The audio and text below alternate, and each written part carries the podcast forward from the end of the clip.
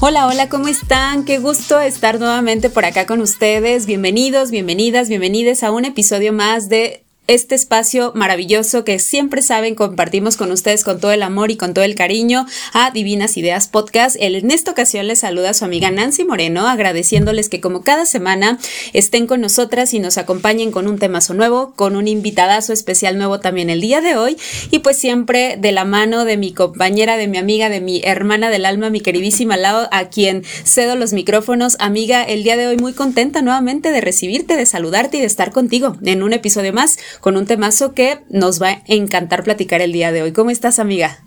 Ay, amiga, estoy muy contenta, estoy muy emocionada. Gracias por tus palabras. Eh, audiencia, muchas gracias por acompañarnos un episodio sí. más.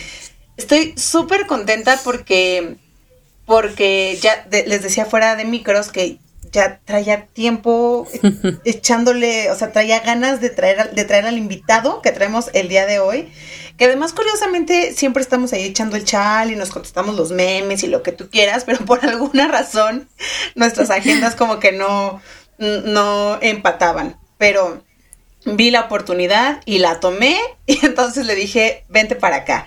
Eh, porque además tenemos un tema que consideramos bien, bien importante, audiencia, porque además es un, es un tema que existe en la realidad social, pero no se aborda mucho o lo que se aborda está permeado de muchos mitos y de muchas, em, eh, pues de, muchos comentarios no positivos y justamente por ello es que queremos tomar este tema para reivindicarlo. Saben que a Divinas Ideas nos encanta tomar estos temas para visibilizarlos y reivindicarlos. Y el tema de hoy es la migración como efecto social.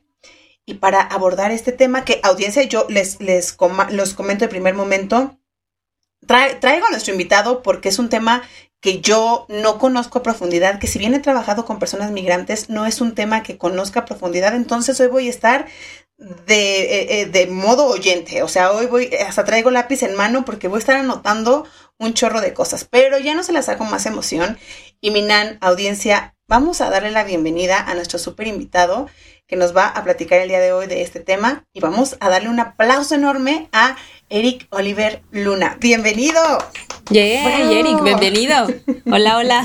Hola, hola, gracias, gracias. No, gracias a ti por aceptar la invitación a estar acá con, con nosotras. Y oigan, justo antes de arrancarnos, me gustaría presumir a la audiencia un poco sobre la semblanza de mi querido Eric para que conozcan un, poco más de su, de su trayectoria y sepan, ¿no? Por qué es la persona así indicada para abordar este tema. Entonces, ahí les va. Eric es egresado de la licenciatura de Sociología, igual que su servidora, de la Universidad Autónoma Metropolitana UAM, en la Unidad de Iztapalapa. Eh, actualmente estudia un doctorado en ciencias antropológicas en esta misma universidad. Laboralmente lo ha hecho tanto de manera informal como formal dentro de su profesión.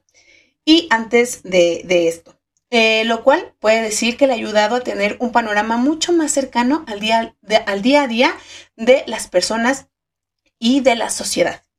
Desde hace unos años se ha dedicado a hacer investigación sobre las migraciones en México particularmente aquella que se da en condición y situación de irregularidad, vulnerabilidad y transnacional por personas que migran y pasan por México desde la frontera sur.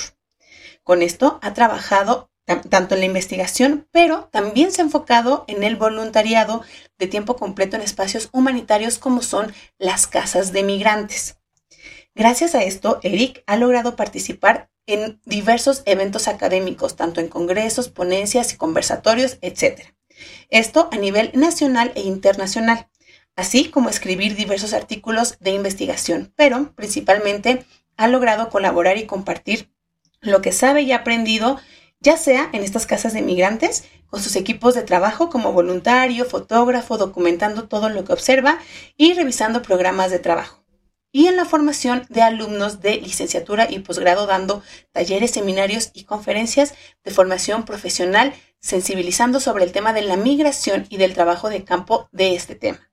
Actualmente, en este punto, se encuentra redactando tres capítulos para algunos libros que espera se publiquen dentro de la mitad del año 2024, o sea, el que sigue. Y por lo demás, nos platica que es una persona que le gusta mucho tomar café, caminar, pero también le gusta pasar tiempo en casa. Algo que le gusta, que nos platicaba aquí, es la fotografía del paisaje. De manera amateur y le gusta escribir, escribir mucho. Eh, ambas habilidades las ha madurado mm, para cuando eh, habla de personas migrantes, sus vidas y sus tránsitos. Escribir y fotografiar con un propósito, combatir el olvido y mostrar que en un mundo lleno de injusticias aún habemos quienes creemos que el mundo es bello. Uy, se me erizó la piel. Esto parafraseando a Roque Dalton. Así que, ¿cómo ves, Minan? Pues traemos, a, traemos a un, a, a un pesadón, ¿verdad? Bastante, así es, Eri, qué placer. La verdad es que justo audiencia Lau me lo comentaba fuera de micros de que el día de hoy es un tema que, como bien mencionabas, amiga, está, estamos en mood, mood oyente y yo estoy en un mood de recordar, porque ya hace varios, varios años en la universidad estuve con una materia completita de temas de, de, migración, por supuesto, y, y algunos proyectos por ahí que estuvimos fomentando en el lugar en donde yo estoy, pero encantada, Eric, de que estés por acá acompañándonos. La verdad es que es un tema que, como bien decía Lau, eh, está visible solamente, pero poco nombrado entre la sociedad, entre las personas en las cuales nos involucramos en un determinado espacio, al menos en donde yo me encuentro, ¿sabes? Entonces, el día de hoy, el poder compartir esta, este tema, el platicar desde la concientización, que es algo que, que Lau y yo buscamos mucho en este espacio y que el día de hoy, con todo el conocimiento que estoy, mira, impactada con, con toda la experiencia, y la trayectoria que has llevado a lo largo de, este, de este crecimiento, tanto personal como profesional, porque por ahí tu semblanza estuvo demasiado bella, de cómo lo narras, de, cómo combinas este gusto, esta pasión también con una formación muy personal tuya. La verdad que eso tiene un impacto grandísimo. Así que gracias por acompañarnos nuevamente en este espacio que Lau y yo hacemos con mucho cariño y esperemos que disfrutes mucho el día de hoy. Bueno, muchas gracias. Eh, yo de verdad también estoy muy complacido de poderles acompañar. Eh, vaya, cuando Lau me dijo, eh, lamento si de pronto como que respondí un poco esquemático, Lau. Eh, en, la, semblanza, este, como te dije, no, traigo ahorita tantas cosas que estoy realizando. mira, yo siempre trato de evitar esto de decir, espérame, es que tengo como este compromiso, ¿no? Es que tengo esta junta, esta reunión. Pero creo que parte de la vida adulta es decir, ¿sabes qué? Es que hoy entro a una reunión Zoom y no sé si puedo. No sé si puedo estar ese día o no, ¿verdad?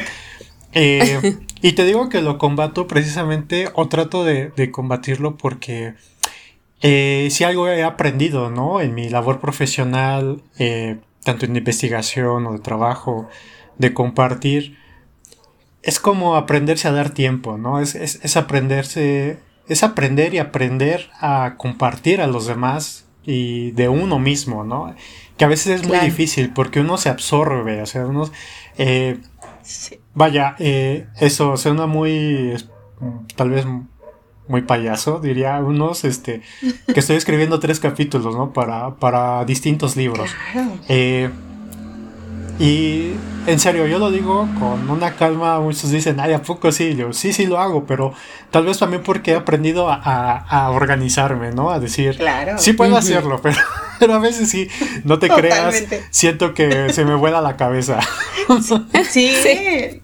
No, y te creemos, o sea, nos pasa, nos pasa muchísimo a nosotros. O sea, este espacio, este podcast, lo hacemos literal por amor al arte, ¿no? O sea, apenas estamos viendo cómo, cómo colocar eh, sí, pues cómo, cómo, subir un poco el, nivel de este podcast, pero literal también hay veces, hay semanas que decimos, hoy no grabamos, o sea, no, no tenemos tiempo, porque entre tanto coincidimos, ¿no? Entre, entre la chamba, entre proyectos que también tenemos, entre la vida adulta, que tampoco se puede, entonces... Créeme que te entendemos, pero también agradecemos que te hayas dado este espacio porque justo, o sea, este, este podcast lo pensamos no solo para, para llevar información, sino para que quienes vengan disfruten el momento y digan, voy a regresar, voy a regresar con Nani, con Lau, porque está padrísimo, está padre compartir y, y, prestar mi voz para, para, visibilizar, pero está padre echar el chisme también. Entonces, este espacio es para eso, amigo. Siéntete muy, muy bienvenido. Gracias, gracias. Y bueno, pues, ¿cómo ves, Minan? Que nos arrancamos ya de lleno con las preguntas porque el tema nos va a dar para mucho. Yo de entrada les advierto.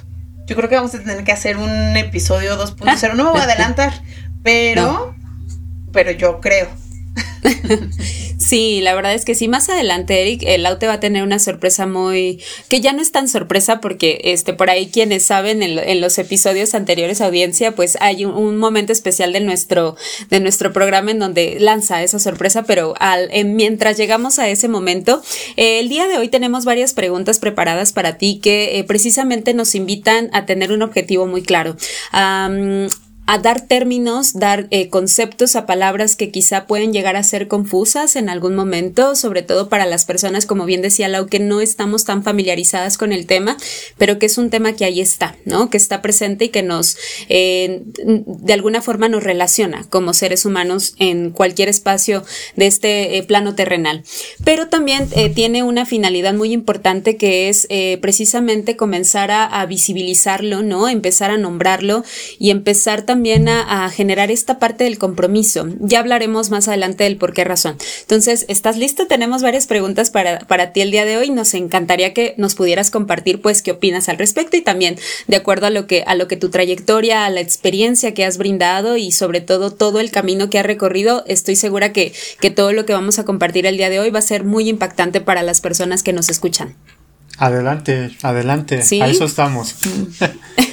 muy bien, me encanta, muy bien. Bueno, pues la primera pregunta que tenemos para ti precisamente está enfocada a diferenciar, ¿no? Y empezar a identificar eh, ciertos términos o conceptos que en ocasiones nos pueden llegar a ser confusas.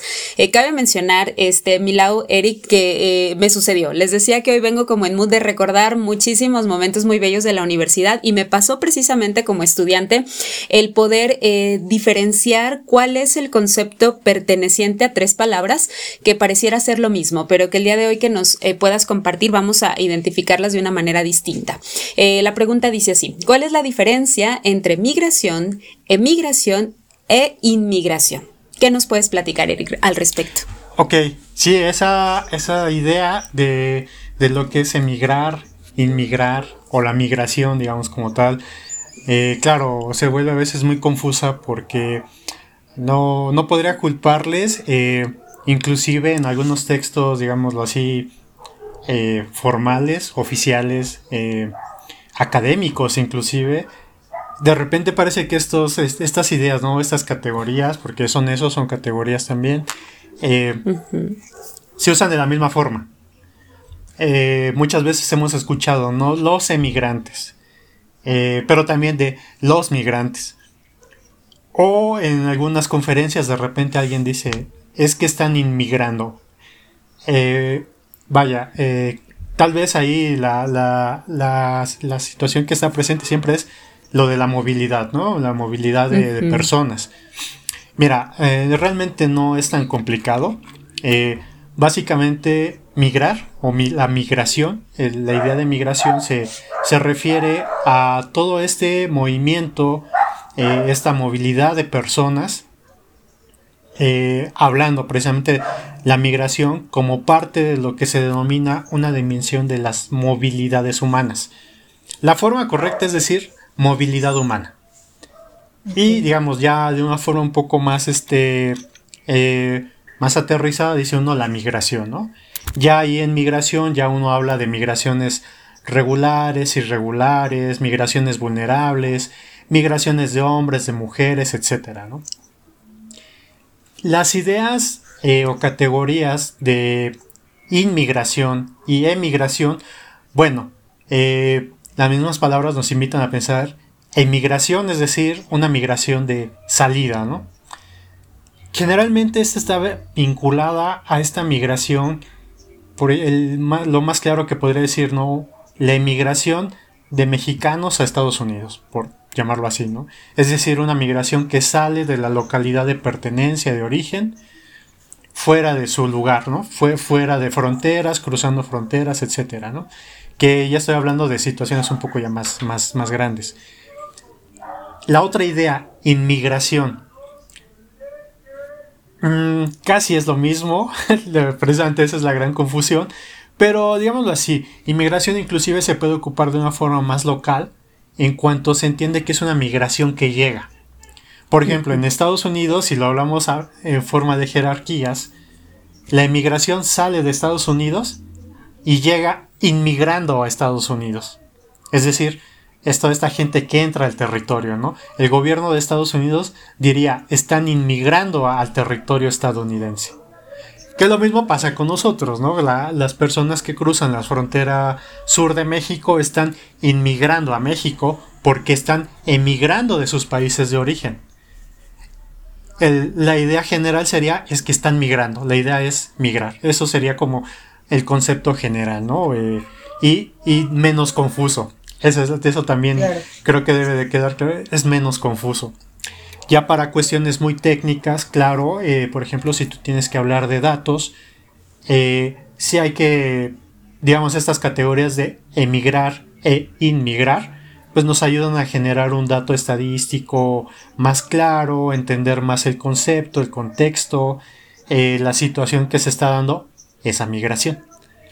Y digamos que ya la situación dimensional, como se dice, tiene que ver con lo que son la movilidad o en este caso las movilidades humanas. Porque como en algún momento platicamos, migrar, pues bueno, los animales también migran, ¿no?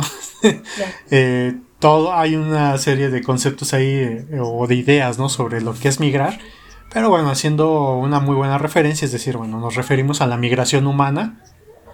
Y bueno, por esto a veces hay que también ser un poco eh, o tener buenas definiciones de, aunque reiterando, ¿no? Sí llega a ser confuso porque se usan muy... Me parece que a veces se usan, muy laxamente, ¿no? Es decir, sin ningún cuidado. Generalmente yo, por ejemplo, hablo de migrar, de la gente que migra, de las personas que migran, de la situación de la migración, eh, que esto tiene que ver inclusive con una postura política, eh, en el sentido de que, de entender eh, una situación general que cuando tú la empiezas a categorizar, también jerarquizas. Y empiezas a, por ejemplo, ¿no? Hay antes había una discusión, y estoy diciendo antes de no hace muchos años, yo creo que todos escuchamos, por ejemplo, de los emigrantes, inmigrantes ilegales. Era muy común hablar de la migración ilegal. Una discusión muy pertinente hace unos años era ¿quién es ilegal en este mundo? O sea, hay una, había una discusión de ello. Actualmente, mm, por ejemplo, esta migración que antes se catalogaba ¿no? como ilegal, pasó a ser migración no autorizada. Actualmente ya también se habla de una migración que hace rato les decía, ¿no? Este, antes de entrar aquí al micrófono, sobre lo que se llama una migración irregular. De hecho, actualmente si uno revisa eh, los papeles del Instituto Nacional de Migración en cuanto a detenciones, etcétera, y deportaciones de este boletín estadístico migratorio, ya los rubros ya no dicen eh, casos detenidos, casos presentados, pero eh, digámoslo así como, solamente así como eso, casos. Inclusive ya, ya empiezan a decir personas detenidas en migración o en situación irregular. Esto es una, esto es un logro que tal vez no ha sido tan observado, pero es un logro de una lucha constante de muchas organizaciones que atienden a las personas migrantes eh, en esa situación de irregularidad, de tránsitos irregulares, por reconocer más allá de solamente el número a esa persona, ¿no? Eh, si te das cuenta, hablar de eh, caso presentado. Pues está, le estás quitando una, una cualidad de persona. Un sentido a humanidad. Quien está ahí, ¿no? Eh, claro. Entonces también, digo, aquí yo metí esto porque precisamente va ligado a las ideas de qué es migrar. Migrar, vaya, la migración, claro, se mide. Eh, podemos decir cuántos emigrantes, cuántos inmigrantes o cuántas personas migran. Pero la idea también es pensar que esa migración precisamente se hace por personas, por vidas, por gente que tiene proyectos de vida, que tiene ideas, que tiene sentidos eh, del por qué está migrando, ¿no? Eh, pero bueno, esa es una discusión que ahí se ha estado logrando. Espero yo ahí este, abonar un poquito también a eso en cuanto no solamente dejarlo esquemático en explicar qué es emigrar, inmigrar o inmigrar. Hay todo, hay toda una, hay toda una condición, quiero llamarlo así, de lucha eh, por parte de personas, de colectivos, de organizaciones que durante décadas, porque no es de solamente ahorita de unos años, durante décadas han propuesto esto, que se ha construido poco a poco y que ahora está presente, ¿no? Eh, pero bueno, eso es lo que ahorita yo podría sumar de eso. Oye, eso está bastante interesante, Eric, porque justo, o sea, fíjate que este tema últimamente me ha interesado muchísimo y de hecho hay una, una pregunta más, más adelante que, que me gustaría como que profundizaras, ¿no? Porque eh, eh, justo esto que decías de darle el sentido de, de, el sentido humano a las personas, porque además se han utilizado eh, muchos términos prejuiciosos, voy a decirlo así, para referirse a las personas migrantes. Me gustó este término de movilidad humana porque justo, ¿no? Tú dices, los animales este, migran también, ¿no? Pero, y esto, esto nos lleva a la siguiente pregunta justamente, no son las mismas condiciones ni las mismas eh, necesidades cuando hablamos de la movilidad humana. Y nuestra pregunta es, es justamente, ¿cuáles son los principales factores, amigo, que generan la migración o la movilidad humana? Voy a, voy a utilizar ahora este término que me encantó muchísimo porque siento que, que, le da mucha visibilidad. Entonces, ¿cuáles son los principales factores que, que generan esta movilidad? Claro, bueno, yo aquí quisiera acotar, claro que la, de la migración de la que yo puedo hablar en ese sentido tiene que ver precisamente con esos procesos de movilidad humana en situaciones irregulares. ¿Qué es la irregularidad? Bueno, según el glosario de la Organización Internacional para las Migraciones en su edición más reciente del 2019, eh, el concepto tiene que ver con que irregularidad es decir, que no cuenta con los permisos administrativos o la documentación administrativa migratoria para poder transitar en un territorio nacional ajeno al de origen. Es decir, un extranjero que entra a un país X sin un permiso establecido como un visado, un pasaporte o un, visado de trabajo, etc. ¿no?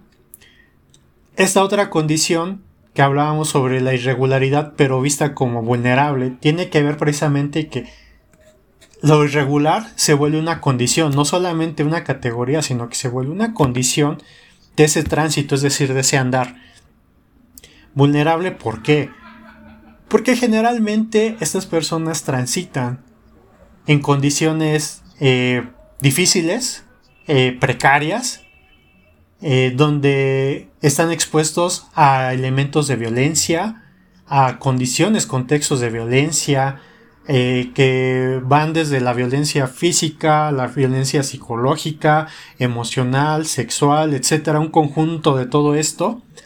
Eh, y claro, acompañado de situaciones o de condiciones precarias, como que es la falta de un ingreso o la falta de un trabajo, etcétera, etcétera. ¿no? Bueno, más adelante podemos ahondar con ello, pero, ok, ¿cuál, cómo, cómo estas personas o cuáles son tal vez sus motivos de la mayoría de estas personas que migran? Y en este contexto, en esta, esta migración que todos vemos. Hay todo un imaginario, ¿no? Hay un imaginario muy grande. Yo eh, en algunas conferencias eh, seminarios de formación con algunos colegas, compañeras, compañeros, siempre les pregunto, ¿no? ¿Para ti qué es una persona migrante? O sea, ¿tú cómo ves a una persona migrante? Entonces hay un, dibujo de quién es, ¿no? La mayoría lo identifica y que hay una iconografía de todo esto, ¿no? La persona con la mochila, gorra, tenis viejos, la vía del tren, el tren, el río, etcétera, ¿no? Eh, puede ser una foto, un dibujo, un icono, etcétera, ¿no? Entonces ya desde ahí inclusive también se puede ir construyendo una narrativa eh, del por qué migra, ¿no? O cuáles son sus motivos. Mira, de, forma muy, muy general, tal vez muchos te dirían, y no estaría yo tan en desacuerdo, dicen, bueno, porque buscan trabajo, por la situación económica, por cuestiones de violencia, etcétera, ¿no? Que son como los elementos más presentes y comunes. Que mira, paréntesis muy grande. No nos debería de sorprender porque es lo mismo que pasa en México. Lo que sucede es que aquí en México ya está tan naturalizado, si se puede usar ese, esa idea. Claro. A ver, a nadie, a ver, a nadie se le, a nadie se le hace raro que en estados como Guanajuato, como Jalisco, como Michoacán, etcétera, eh, haya gente que tiene la doble nacionalidad. Gente en Puebla, en Oaxaca, que tiene visado, y, pero también tiene la naturalización, o son ciudadanos plenos estadounidenses. ¿Eso por qué? ¿Por qué pasó? Porque hubo una migración de mitad de la década del siglo XX con el plan Bracero, que es como el programa Bracero, que fue este, la parte más llamativa, digamos, o más este, conocida, que generó toda una fuerza de trabajo que se fue a Estados Unidos a trabajar, etcétera, etcétera, ¿no? Ya todos los problemas que hasta la fecha ahorita previenen sobre, sobre este programa que ya se extinguió hace mucho tiempo, eh, pero, pero aquí están las consecuencias de ello, ¿no? Pero ahora para nadie es extraño este, el decir, eh, es que mi tío se va a Estados Unidos. pero, curiosamente, y tal vez aquí es un factor, digamos, una opinión que saco de, de la experiencia propia, a mí me resulta sorprendente, ¿no? Cuando en tal vez en un público amplio o en, en los conocidos cercanos se extrañan de que las personas que vienen de Centroamérica, África, Asia, extracontinentalmente, etcétera, que cruzan por México, por abajo, por el sur, buscando trabajo. a mí me han llegado a decir, oye Eric, pero pues que no hay trabajo en sus países. Les digo, bueno, ¿y hay trabajo en México? Entonces, digo, lo saco muy así, digamos, me gusta hablarlo así como muy cotidianamente, eh, porque creo que es una forma muy plausible de ver las cosas, ¿no? Eh, creo que confrontar nuestra cotidianidad a veces es necesaria y por eso lo digo, por eso en esa pregunta, ¿no? Oye, ¿y a poco en México hay trabajo y a lo mejor por eso la gente no se va o qué pasa, ¿no? digo, que haya otras condiciones, claro, sí las hay, tenemos otra infraestructura, tenemos eh, vaya, eh, mucha, mucha gente que migra se queda aquí en el país, eh, que, gente que viene de Centroamérica principalmente se queda aquí en el país porque pues hay otras condiciones muy distintas a las que están en El Salvador, en Honduras, en Guatemala, Nicaragua, etcétera, ¿no? Mm, pero bueno, sin ahondar mucho en esto, hay dos cosas ya había mencionado que claro, sí están presentes en el por qué se da esta migración y quiero centrarme particularmente en las personas de origen centroamericano, que digamos históricamente son las más visibles. Actualmente se suman personas de origen venezolano, eh, colombiano, haitiano, eh, principalmente venezolanos y haitianos han sido el grupo que ha tenido un poco más de presencia en los últimos años. ¿vale? Incluso no olvidemos que hace un año, si no me equivoco, esta crisis por eh, las personas de origen haitiano que llegaron a Ciudad de México y que llegaron casi en caravana y que fue todo un caos, este, porque no había dónde atenderles, ¿no? Etcétera. Que esto mismo provocó que actualmente el albergue que está en Tláhuac, que está siendo atendido por el gobierno de la Ciudad de México, eh, que quitaron, volvieron a poner. Ahí hubo una cosa que yo no entendí muy bien en su momento. Este.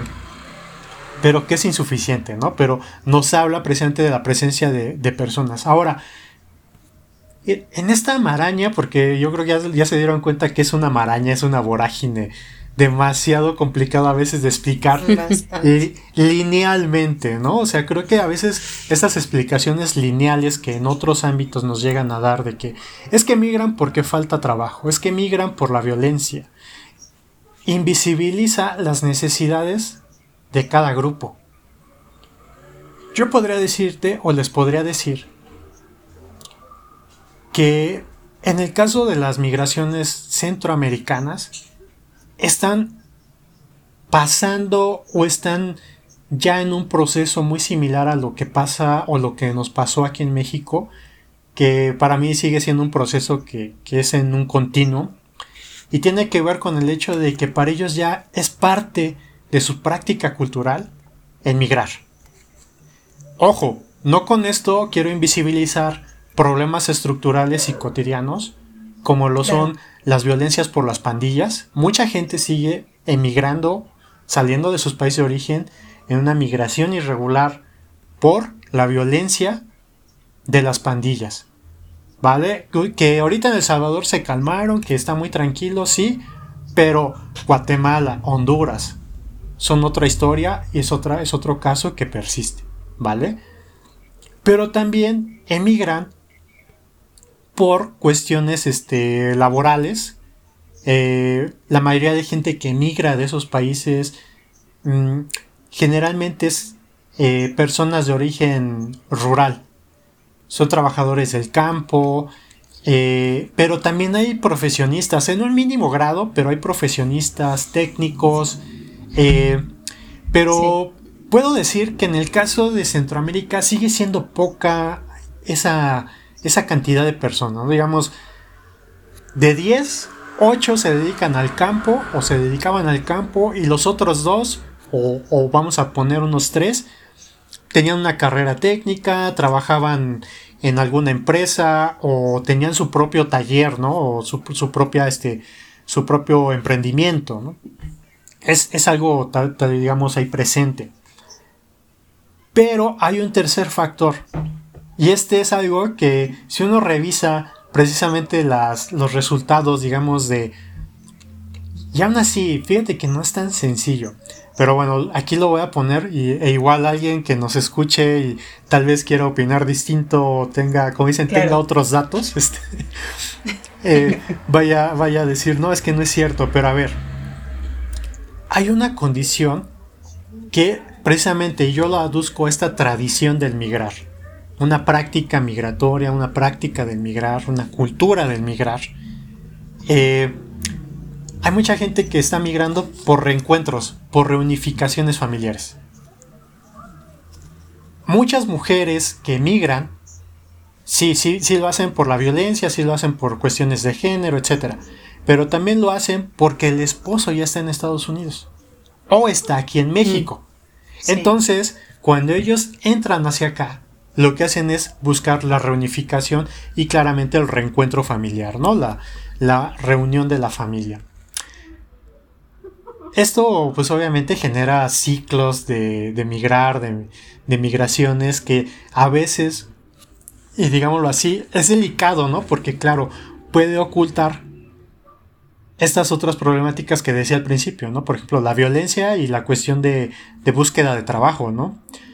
Que al final se resuelve en qué? En la búsqueda de una vida digna.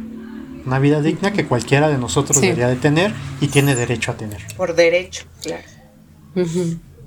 Pero ¿qué pasa, por ejemplo, con los compañeros?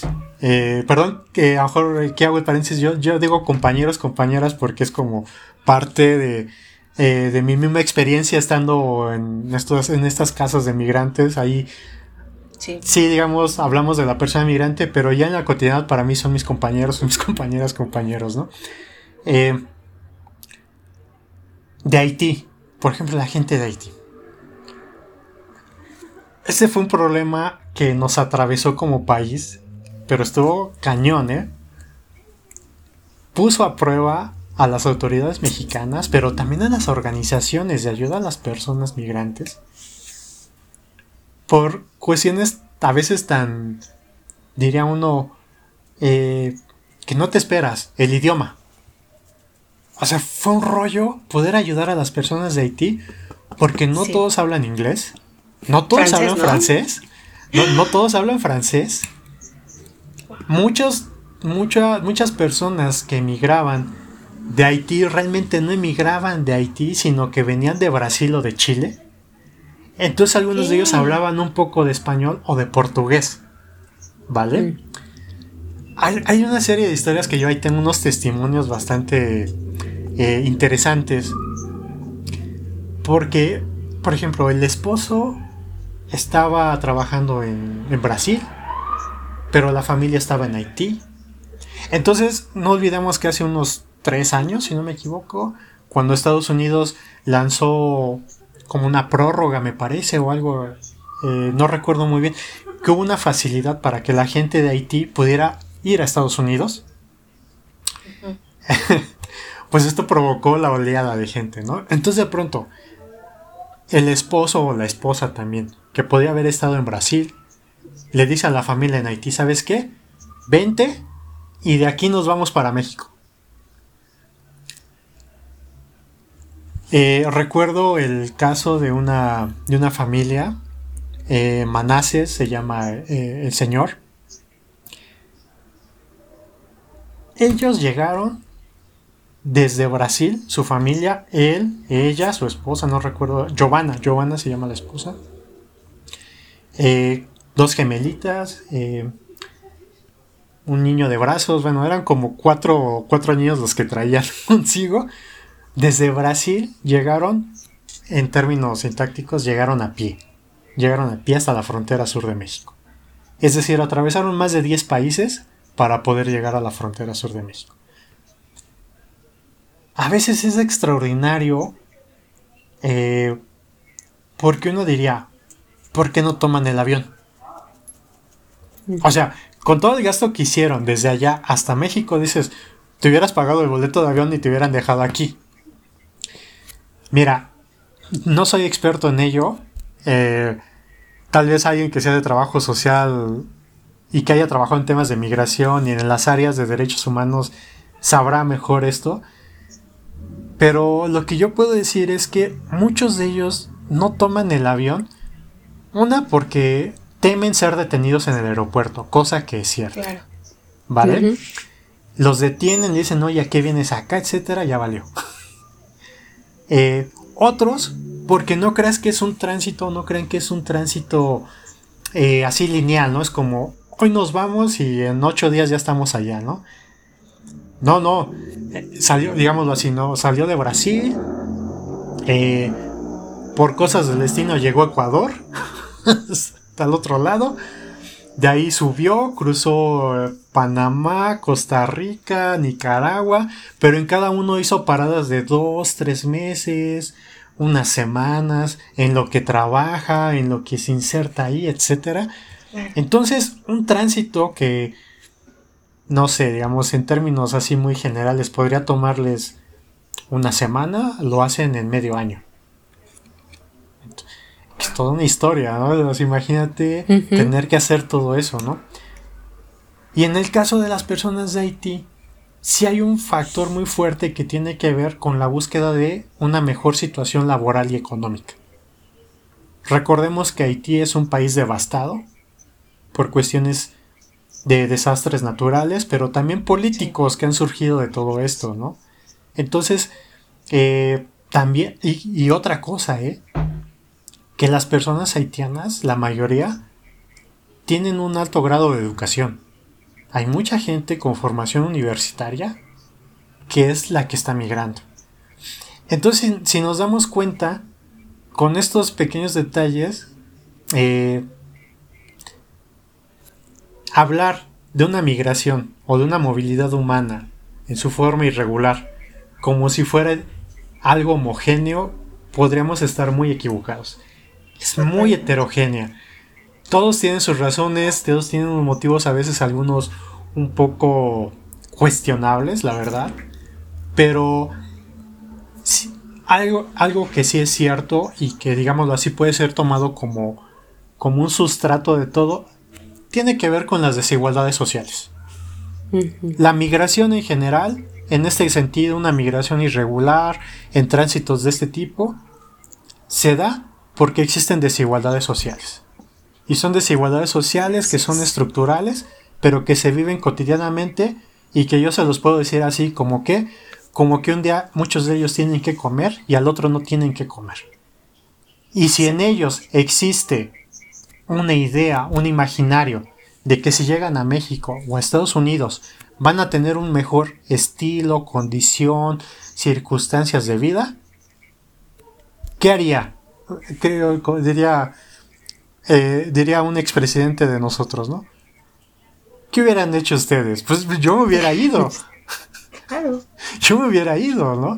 Eh, entonces, claro, esto genera muchos conflictos, ¿no? Lo que les decía al principio. Hay, hay personas que a veces, a mí, ¿no? A mí, me da risa porque es a mí, me cuestiona, ¿no? Porque, oye, Eric, ¿y por qué esa gente migra?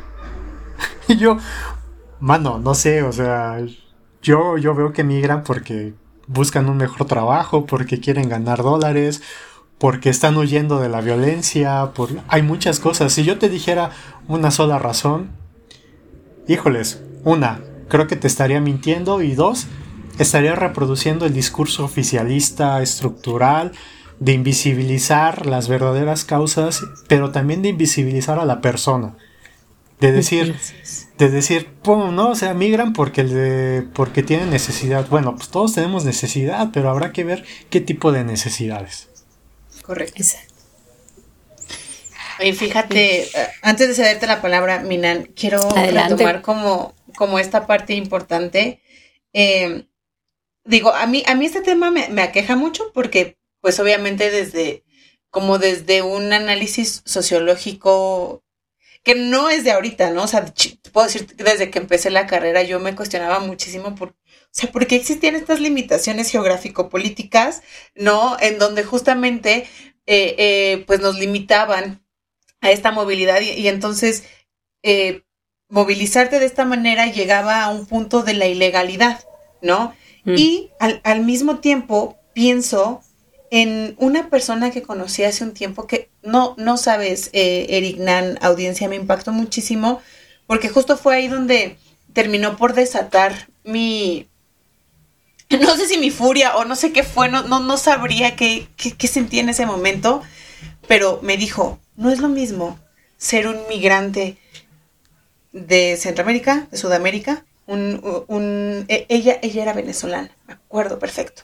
No es lo mismo ser una migrante venezolana a ser una migrante este, europea, ¿no? Una migrante estadounidense en unas condiciones distintas. O sea, podríamos estar buscando el mismo objetivo, un mejor trabajo, pero no, nos van a tratar igual.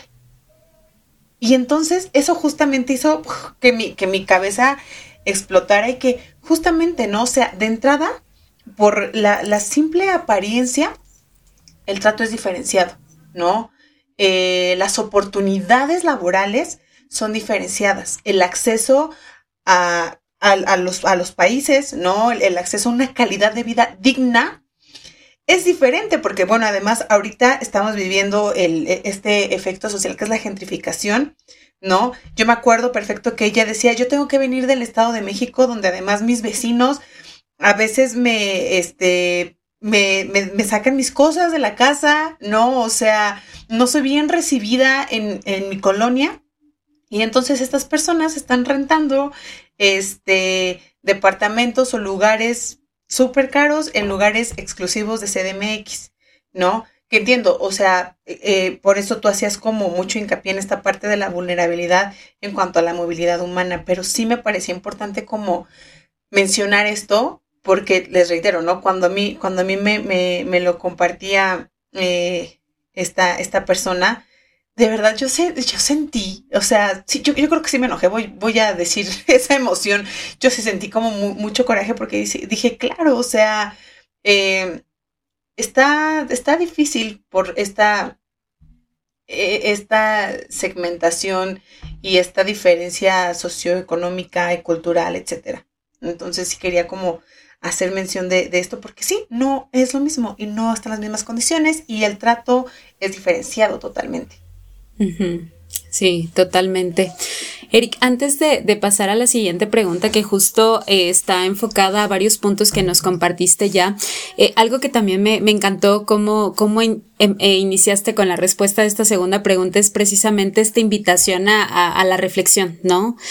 ya poniéndonos como en una, en una situación de la ubicación en la que yo estoy, o sea, la razón, el origen de por qué, de, del qué es lo que te invita o lo que te, lo que te obliga, lo que te motiva o bueno, poner tantas palabras eh, muy, muy generales a, tener que, llevar a cabo esta acción, ¿no? De, la migración.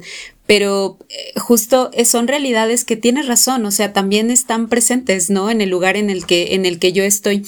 Y, bien lo que comentaba también Lau, es, es bien importante cómo toda esta diferencia de también cómo, cómo nos vemos entre personas, porque mi comentario, este, mi Lau, eh, Eric, audiencias con muchísimo respeto lo saben, pero obviamente estamos en espacios públicos, vamos entre el tráfico y, y vemos por aquí, me encanta esta palabra de compañeros, compañeras que se encuentran eh, en, este acercamiento, ¿no? A, pedir una moneda o, por ahí tener un, apoyo, etcétera, y es un temor, ¿no? De qué, me va a hacer, que esto, que lo otro, y sí, obviamente es toda esta distorsión, ¿no? De, del concepto, del estereotipo, de la figura que tenemos como tal de, una persona migrante y, obviamente todo esto que, comentaba también Laude de la diferencia de, de cómo identificar la razón que le motivó a esa persona precisamente a, tener que dejar su lugar de, origen para buscar diferentes oportunidades, como bien lo mencionabas, en, ámbito en ámbitos laborales, en ámbitos económicos, también en, aspectos de sociales, ¿no? ambientales, etcétera, que, se presentan, pero que también, eh, audiencia, justo aquí les mencionaba que, al principio del episodio es un momento también de, de reflexión para darnos cuenta que muchas de estas razones también son razones que tenemos pues eh, permanentemente y que están también muy presentes dentro del lugar en donde estamos. Em, y entender la razón del por qué le orilló a esa persona eh, practicar o realizar esta acción de la migración, pues es un punto súper importante. Y justo esta, esta parte que también eh, quería rescatar eh, nos lleva precisamente a la tercera pregunta de cómo podemos explicar estos desplazamientos desde un enfoque sociológico y antropológico. Mencionábamos ya un poquito al respecto, pero me encantaría que nos pudieras compartir de manera más profunda y también con estos testimonios que tú has tenido y que has recabado a lo largo de tu, de tu experiencia, ¿cómo lo podemos eh, visibilizar en este espacio, Eric? Ok, fíjate que esa pregunta eh, es interesante, ¿no? Porque, a ver, recuerdan que al principio les decía, ¿no? Es hablar de la persona migrante. No del migrante, no de la migranta, no, no, no. Eh, sino la persona migrante. Cuando hablamos de la persona migrante también nos invita a pensar que tiene un nombre. No lo conocemos, porque vaya, no tampoco es como que nos lo vamos a pasar preguntándole a cada uno su nombre. Pero cuando tú reconoces a la persona, no solamente ves una categoría, ves a alguien que es igual y diferente que tú, al mismo tiempo. Ahora, eh, atendiendo, ¿no? Por ejemplo, esta, esta idea, ¿cómo hablar de esto sociológica y antropológicamente? Voy a tratar de responder eso, pero quisiera yo hacer también la propuesta que, si bien puede ser sociológicamente y antropológicamente, tiene que ser humanamente. Es decir, hablar de este tipo de problemáticas tiene que ser humanamente. Lo que hacemos es que es hablar de ello profesionalmente desde, desde nuestras disciplinas. Pero para que esta disciplina, la propuesta que yo tengo y que es con la que trabajo, es que para que la disciplina tenga un impacto, también la disciplina tiene que ser practicada humanamente. Y esto yo, lo, yo lo resuelvo como eh, sintiendo, participando, compartiendo y reconociendo. Y Ojo, ¿eh? También permitiendo que me reconozcan a mí. Es decir, que la otra persona, hablando la persona migrante, me vea como un igual. No como su salvador, no como su protector, no como su enemigo, sino que me vea como un igual que también tiene problemas, que también tiene deficiencias, que también tiene necesidades, pero, claro, eh, si yo tomo la figura de siendo voluntario, que en ese momento yo le puedo brindar un apoyo.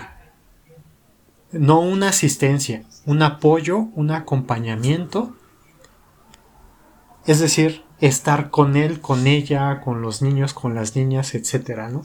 Esto, mira, lo estoy diciendo o se los estoy diciendo, no crean que es algo que lo descubrí o que o que lo vengo haciendo de mucho tiempo, ¿eh? No, no, no, es un ejercicio que me ha tomado años de madurar, de entender de saber sentir, de saberme dejar sentir también.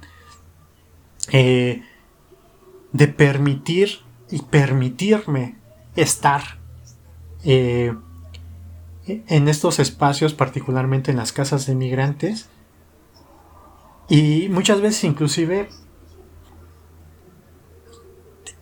eh, librar frustraciones, porque hay muchas cosas que te frustran. Por ejemplo, esto que me dices, ¿no?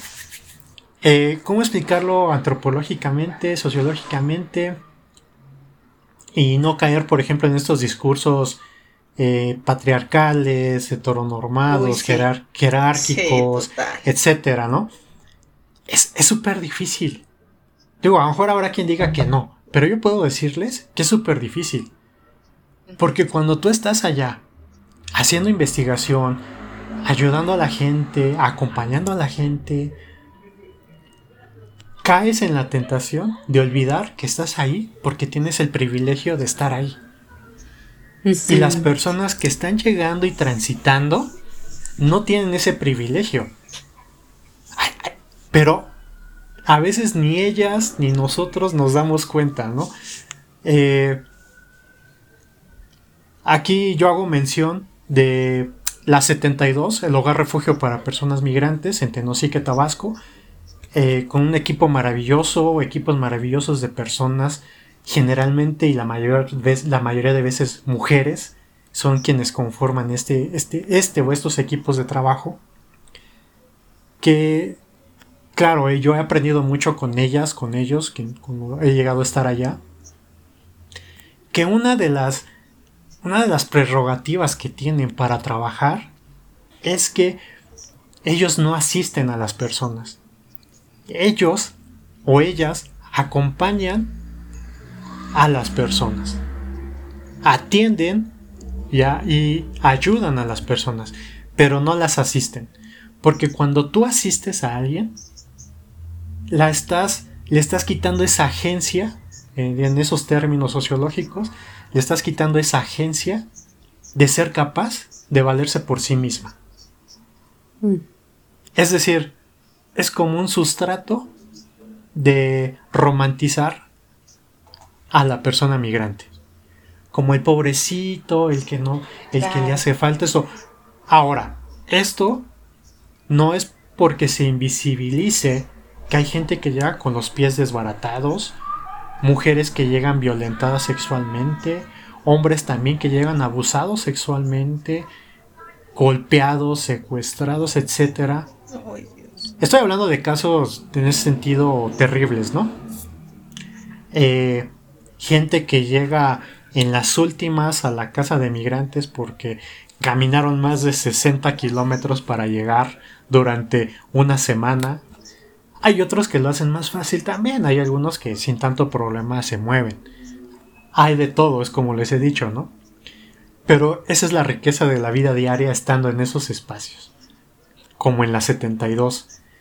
Eh, entonces, ahí es donde uno aprende realmente, me parece, como antropólogo, como sociólogo, como trabajador social, como lo que tú quieras, ajá, a tratar de hablar de esta problemática?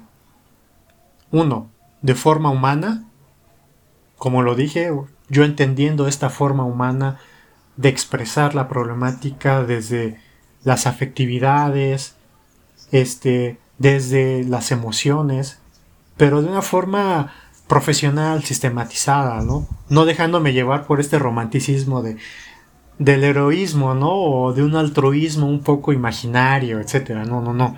Mm del Salvador Blanco, ¿no? Ajá. Incluso yo hablando, y, ahorita quiero tocar ese punto que acabas de decir, precisamente, ¿no? Porque es algo muy presente.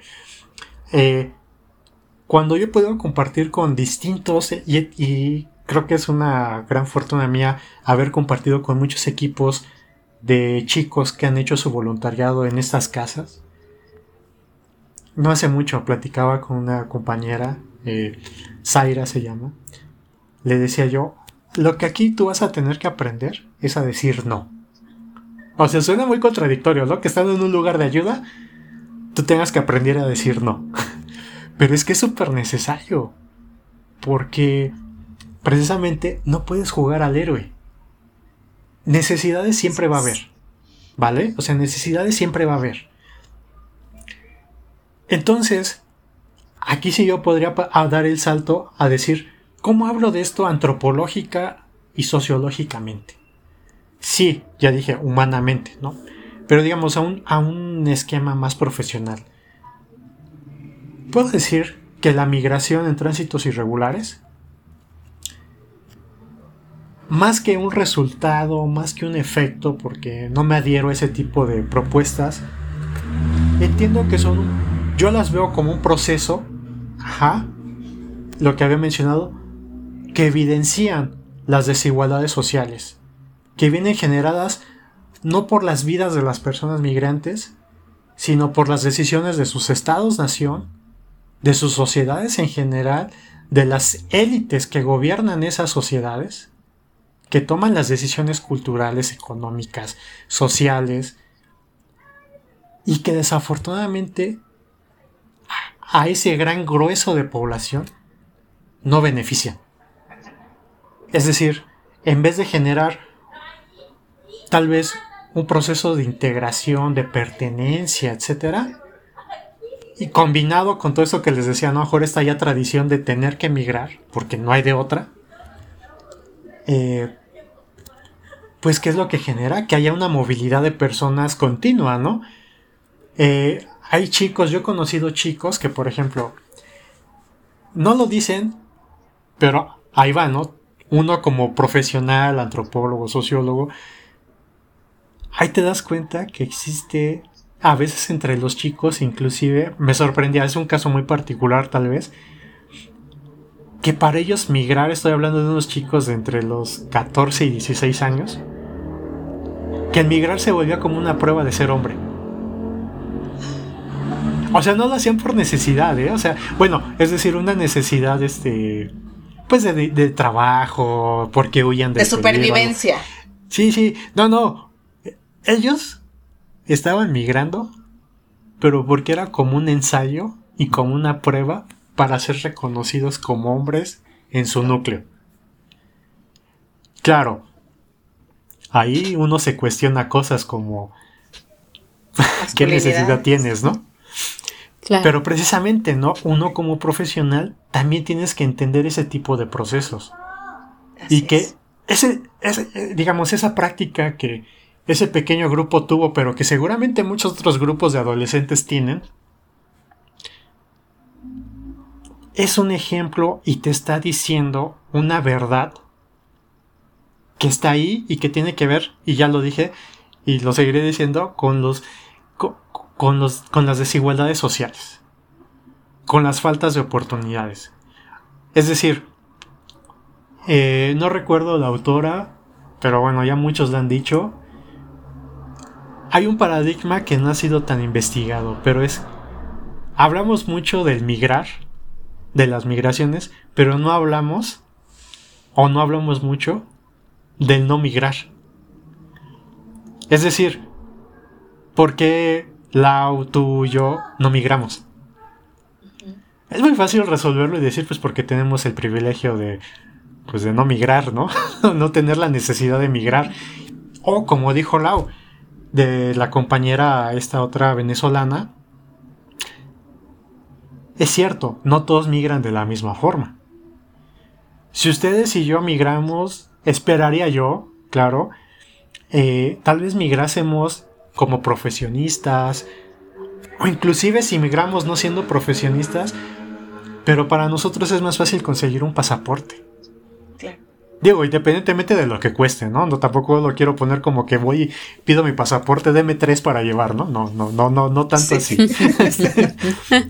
pero, pero, pero, al final es como, a ver, tengo una carrera universitaria, bien que mal tengo un trabajo que me sustenta lo suficiente, saco mi cita en internet, tramito mi pasaporte, voy, me tomo la foto, me lo imprimen, dos, tres meses o medio año junto para mi viaje a Europa o a Sudamérica, etcétera. Tú estás allá, gastas de este eh, generas un gasto, digamos, para estar allá, pero nadie te va a, o sea, no estás con el temor de que te van a deportar. Claro. Mm. Ni tampoco estás yendo allá a buscar trabajo, o tal vez sí, inclusive eso. ¿A poco, eh, digamos, ¿no? Ahorita bromeamos mucho a veces con que me voy a ir a Canadá, ¿no? me, quiero ir a Canadá porque pues esto, ¿no? No está mal. Se dan cuenta que hay un estigma... Eh, voy, a estar como el meme de los profesores. Perdone la palabrota, pero se dan cuenta que hay un estigma muy cabroncísimo de lo que es migrar. Es decir, pareciera que hay quienes sí pueden migrar y hay quienes no pueden migrar. Y ese otro grupo que yo les decía que posiblemente estemos nosotras, nosotros, ¿de qué? De quienes no migramos porque pues no hay necesidad. Esa es la palabra, porque no hay necesidad. O si la hay, si hay necesidad de migrar, resulta que está, esto ya es muy sociológico, está muy constreñida esa necesidad. Es decir, por distintos elementos o situaciones, circunstancias estructurales, pues no te mueves. ¿Por qué? Pues porque tienes un trabajo y pues es lo que te da de comer, porque estás en una escuela y porque pues ni modo de que te vayas y dejes la escuela, porque tienes una familia y es algo estable, entonces pues bueno, pues, no hay necesidad de moverse. El espacio Schengen en Europa creo que es paradigmático en esto, que es algo que está pasando aquí en, eh, digamos, no tanto el espacio Schengen en Latinoamérica, es otra cosa, pero bueno, el espacio Schengen en, en Europa tiene que ver con que todos los estados-nación que forman parte de esa, de esa unión, todos los ciudadanos europeos reconocidos dentro de, pueden circular libremente. Alguien de España se va a Alemania, se va a Francia, llega sin problema, no, no eres detenido. ¿Por qué no ha pasado eso aquí? En algún momento en algún foro hablábamos de eso, ¿no? A ver, ¿por qué alguien de Centroamérica no puede circular por México sin problemas? Claro, algunos dirán, no se puede porque la mayoría, la mayoría de estas personas quieren ir a Estados Unidos a buscar trabajo. Yo diría, bueno, también vemos muchísimos mexicanos que, se, nos queremos ir a Estados Unidos y a Canadá a buscar trabajo, ¿no? Mm. Y ahí viene, ahí viene la parte que decían, es cierto, hay un racismo intrínseco en estos procesos de migrar. Así es. Y está, y está cañoncísimo. Si estás, perdón, dicen, si estás prieto, si no hablas inglés, si no eres, si, si no eres alto, si no vistes de cierta forma, inmediatamente eres señalado. A ver, ahí les va. A ver, ahí les va, ahí les va. Como, como dato, dicen, como cápsula cultural, este, de, de lo que me ha pasado a mí en mis experiencias afuera. Estando yo en la frontera sur, en algún momento, en una ocasión una señora me gritó, pinche centroamericano de mierda, ¿qué estás haciendo aquí? Ya deberías irte a tu país de vuelta. Y yo así como, ¿qué pasó, señora? Espérese, ¿no? Yo venía del Chedrovi comprando mis cosas. Ahora, en Tenosique, ahí donde regularmente me ubico, eh, la vida es tan común, todo el mundo va al Chedraui a comprar. Haitianos, africanos, centroamericanos, mexicanos, europeos que llegan ahí a hacer el voluntariado, trabajan en organizaciones como ACNUR, etcétera. O sea, es una mezcla. Si uno está ahí parado, más bien uno es el que se siente extraño, ¿no? y, de entrada no me cayó el 20, ¿eh? Porque, o sea, nos cruzamos de frente. Y sí vi que se me quedó viendo, pero Ah, pues, no, hace uno caso, ¿no? Pues, pues le gusté, ¿no? o algo, ¿no? Y de repente a mis espaldas escucho, pinche centroamericano de mierda, ¿por qué? Regrésate a tu país, pinche mugroso. Y yo así, cobro, espérese señora, ya me volteé si era para mí, ¿no? Obviamente volteé porque pensé que se lo decía en, la esquina del cruce, que ahí donde pasé en ese momento, que es, eh, que es donde está el panteón municipal regularmente ahí se, actualmente ya también existe este proceso eh, de precarización. Hay gente en movilidad que se pone en las esquinas a pedir dinero, a, limpiar los carros, etcétera, ¿no? Mm. Pero bueno, e, es una situación un poco cabrón ahí. Eh, pero yo pensé que se lo había dicho a esas personas, ¿no? Porque hay familias que se, ya se ubican en esas esquinas, ¿no? No, pues era para mí. Claramente, pues en un momento me sentí agredido y pues también reaccioné, ¿no? Así como, güey, ¿qué pasó, no? Cuando me escuchó hablar, como que se pasmó la señora. Se quedó así como, cabrón, ¿no? Y me dice, ¿de dónde eres? Cuestionando. Te ¿eh? cuestiona. claro. Y le digo, pues ¿de dónde es? Así, pues ¿de dónde es usted? Ah, pues yo soy mexicana, pues yo también. Ah, pero eres chilango. No, pinche chilango. Además. Dije, bueno, o sea, digo, o sea, entonces, si no es porque soy centroamericano, es porque soy chilango, ¿no? Sí. Vaya, son situaciones muy, muy locas, muy, muy, ah, tal vez fuera de contexto. Eh, claro que esto a veces lo llevo a platicar, por ejemplo, en los seminarios o eh, más que nada de formación de los chicos que quieren hacer trabajos de campo, ¿no? Porque también hay una romantización muy grande de cómo hacer trabajos de campo en este, en este tipo de problemas, ¿no? Así eh, es. yo me acuerdo que nada más la señora se me quedó. ¿Quién sabe qué tanto más mascullo? Se volteó, se fue, pues yo también me revolteé y me fui caminando, pero me fui riendo, ¿no? Pero claro, después, esto a mí me indicaba, ¿no? O sea, imagínate esta práctica replicada miles de veces. Pues no te cae de extraño que haya gente que, que si alguien que parece centroamericano, entrecomillado, sudamericano, se te acerca y te pide una moneda.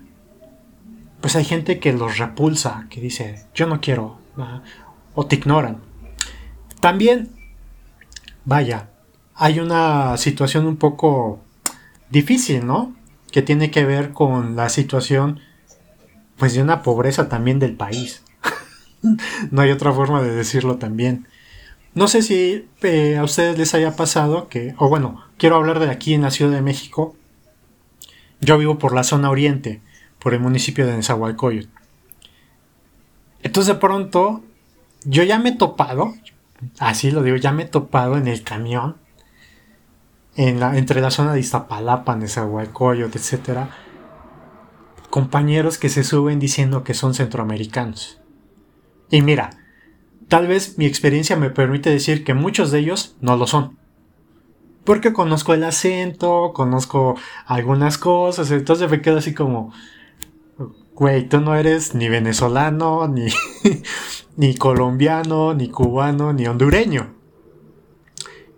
Pero también entiendo que hay mucha gente que eso no lo sabe, ¿no? O yo pues, lo sé y digo, bueno, esto no es cierto, o sea.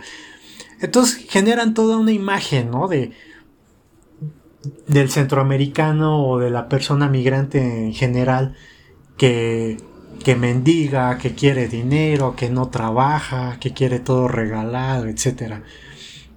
Yo quiero decirle a la audiencia, aquí sí, que ese tipo de, de estigma de imagen se lo quiten. Hay muchas personas hondureñas, salvadoreñas, guatemaltecas, nicaragüenses, cubanas, colombianas, venezolanas, de donde sean, que son tan trabajadores, tan trabajadoras, o más que uno mismo. En serio, tan honestas, tan lindas, tan fuertes, etcétera. Eh, en verdad, lo que sucede es que aquí no se les da oportunidad. No hay una oportunidad seria. ¿Vale? También es cierto, sí existe gente, pero es como aquí también en México, que hay gente que, o sea, es nefasta. ¿Vale? Tiene que ver más con los valores que con la nacionalidad. Sí, sí. Pero, pero el hecho de que porque sea hondureño y que ya con eso es malo, vaya, e, eso está súper equivocadísimo, ¿eh? O sea, eso no cuenta. Eso es un estigma, es un prejuicio que realmente la sociedad mexicana tiene que reconocer como parte de sus prácticas racistas y clasistas. ¿Sí? Ya fuera de cualquier otro contexto, al mexicano, a la mexicana, nos cuesta mucho trabajo decir que somos clasistas y racistas. Totalmente, sí, claro. Y cuando tenemos más en común con un hondureño, con un guatemalteco, con un que, con, que con el español, Sí, que con el alemán. Y digo, y no por no por hablar mal de los compañeros compañeros de esos países, porque tengo No, amigos muy queridos de esas nacionalidades que han sido voluntarios en este país en las casas de migrantes. Pero si te pones a- de verdad en un plano así, tenemos más en común con estas personas que vienen de ahí abajo que con todos los demás. Pero bueno, culturalmente pareciera que solamente queremos ver siempre para arriba, ¿no? Dicen, Mm. dicen, dicen este, algunos sociólogos, ¿no? Siempre queremos voltear a ser blancos. Quién sabe qué sea ser blanco, pero bueno, yo, yo estoy contento así como soy. Entonces, con esto trato de hacer como, tal vez, nuevamente, ¿no? En esta vorágine, no busco ordenar, pero sí demostrar algunos puntos de entender precisamente cómo este juego de lo de pues del racismo, la aporofobia, etcétera, juegan en cómo vemos a las personas y sobre todo a las personas migrantes. Y que pues es una lucha constante, es un es un ejercicio constante de reconocer al otro y de entender que y eso lo creo que lo, sum- lo resumiría así, no nos vienen a quitar trabajo. no nos vienen a quitar nada, ¿eh? O sea, No, Punto, no nos vienen a quitar nada, al contrario. Creo que el Estado mexicano ha fallado en poder integrar a toda esta fuerza de trabajo y todo este capital humano, cultural, económico y social que bien podría ayudar a generar una entrada muy grande al país. Pero no la hay, no la hay, no hay un plan para eso. Y fíjate que creo que también es importante, amigo, hablar de la violencia simbólica, porque mucho de esta idea de, de cómo son las personas migrantes viene de cómo se personaliza o se, caracteriza a, estas personas en los programas, en la, en la tele, en internet, ahorita que también tiene mucho punch. Entonces creo que la violencia sim- simbólica también ha perpetuado mucho en cómo construimos estas, estas ideas de cómo son estas personas, ¿no? Y de justamente las, las acciones que tienen. Si, si dejamos nosotros o, o si nos compramos aún esa idea, vamos a seguir perpetuando estas diferencias sociales, estas ideas clasistas, racistas, xenófobas, que no van a aportar en lo absoluto. No, Entonces- o sea, es lo, es lo que les decía, ¿no? Creo que siempre el punto de partida es eso, ¿no? La persona migrante.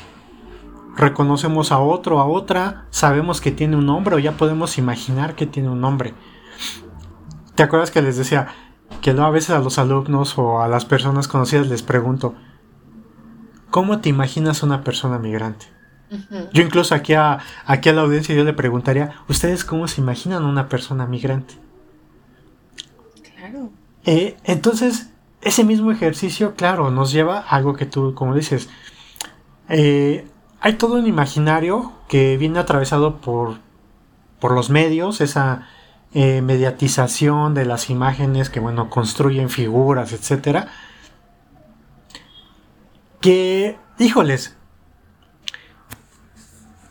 mi- Mira, yo cuando de- me dedico a tomar fotos, y yo creo que has visto algunas fotos que a veces comparto, Sí, eh, trato de evitar, aunque no lo creas, trato de evitar reproducir el discurso claro. de la persona sucia, eh, de la persona eh, así como si estuviera sufriendo, etcétera, ¿no? Víctima, claro. Ajá, yo lo que siempre he tratado de hacer es retratar la vida de esas personas, pero claro, tampoco romantizándola, ¿no? Es decir, retrato lo que se está viviendo en ese momento. Cuando suben al tren, cuando van caminando en la carretera, en la calle, pero también cuando comemos, cuando reímos, cuando tienen un logro. Tengo unas fotos que para mí son un tesoro que he tenido la fortuna de acompañar a la gente cuando llega a Ciudad de México eh, que ha logrado su refugiado aquí en el país y tienen que pasar por Ciudad de México, ¿no? Entonces me hablan y me dicen, Eric, es que vamos a pasar por Ciudad de México y sabemos que usted está allá, nos gustaría verlo. Y nos tomamos fotos. Y para mí, claro, digo, dentro de mi de mi perfil de investigador, digo, es algo muy rico, pero también humanamente para mí es como, Así es. Claro. wow, o sea, les ves las caras, o sea, yo les veo las caras y digo, qué cambios, qué cosas. Eso. Y es cuando digo, Eso. esto también se tiene que retratar, esto también se tiene que, que hablar. Ajá. No, no, no, no como una historia de éxito, sino como una historia de vida. Es decir, una historia de personas que de verdad, ¿eh? Personas que han abandonado todo, por las razones que sean o por las circunstancias que sean, que están aquí en México, que llegan a México sin nada, sin nada, sin apoyo, sin nada, y que de repente lograron algo como el refugiado, por decirlo así. Y, y bueno, o sea, todo lo que esto conlleva, o sea, siempre les, les he dicho, ¿no? En la casa de migrantes, eh, salir de la casa de migrantes con el refugiado, obtener el refugiado, para muchas personas migrantes es un reinicio de su vida. No es un punto y aparte, pero sí es Sí. un reinicio de su vida. Así. Entonces, eso, eso creo que, vaya, ¿cómo decirlo? De- decías, lo simbólico. Precisamente, sí existe esta violencia simbólica, pero también existen estas, este, este símbolo de vida, de esperanza, de triunfo, de, de proseguir con tu vida. Eh, Son cosas es. difíciles de captar, ¿eh? Eso, eso no es tan sencillo. Si te das cuenta, me, cuesta me cuesta un poco de trabajo aterrizarlo. Porque a veces no hay otra forma más que de sentirlo. Por ejemplo, una familia. Yo, las, yo los conocí en noviembre de hace dos años. Cruzaron. Yo me tuve que ya regresar. Ellos todavía se quedaron allá en Tenosique. Me avisan, vamos a llegar ya a Ciudad de México. Ya nos dieron el refugiado. Yo los recibí, etcétera. Yo andaba un poco preocupado porque no tenía en ese momento como mucho dinero y pues, pues a mí me interesaba como invitarles aunque sea un refresco, ¿no? Bueno, yo ya los recibí, los vi en la terminal de autobuses del norte, aquí en Ciudad de México. Llegamos y lo primero que me dicen, Eric, usted solamente llévenos aquí a, a las- al centro histórico porque querían conocer el zócalo, etcétera, etcétera. Dice, y allá queremos pagarle todo lo que hizo por nosotros. Y yo así, no, no, espérate, no pasa nada, ¿no? No, no, no, allá, allá, allá vemos, allá vemos. Pues ya recorrimos, me dijeron, vamos a comer. Quiero invitarle, queremos invitarle la comida. Esto tal vez para muchos no es nada, en un sentido cuando lo platico así, ¿no? Pero quiero decirles que estas personas, por ejemplo, eran personas que a veces no tenían ni para comer allá. Por ¿Sí? supuesto. En, sí. en serio, o sea, no tenían ni para comer. Entonces de repente vamos ahí a un Pizza Hut, etcétera. Que ellos desde cuando querían ir a un Pizza Hut, etc- etcétera. Ah, me encanta. Y, y puedo decir que ha sido de las experiencias más bonitas que yo he podido tener como profesional, como persona. Que, que ellos, ellas, así dijeron, no, usted no pague nada. Y lejos del gasto es la actitud, es lo que La simboliza acción, claro. es lo que simboliza lo que es. Entonces por eso a veces a mí también me da un poco de ah, de repelús, dicen, cuando escucho a alguien decir, ay, es que estos pinches migrantes nada más nos vienen a quitar cosas. De acuerdo. Entonces cuando, yo- claro, entra, entra uno en conflicto, ¿no? Eh, Sí. Digo, no siempre ha sido el caso, pero afortunadamente puedo decir que tengo muchas experiencias de ese tipo. Y experiencias de, de esta misma familia ahorita está en Canadá. Y bueno, ellos me dicen, este, oiga Eri, ¿cuándo se viene a Canadá? ¿no? Aquí lo queremos recibir. Hmm. Les digo, espérense, ¿no? Yo creo que ahora yo me voy a ir de refugiado para allá también. claro, claro. Pero, pero son de esas historias. Perdón por lo, por lo largo de todo esto. Se dan cuenta que platicar de estas experiencias es un poco poco extenso. Trato de resumir todo y rescato lo más importante en este momento, digamos, eh, desde mi perspectiva. E, este es el hablar antropológica y sociológicamente de esto. Para mí eso es el hablar así, antropológica y sociológicamente de este tipo de problemáticas. No porque evite las categorías, no porque evite el discurso académico, por eso escribo capítulos para para libro, para artículos, para ponencias, etcétera, ¿no?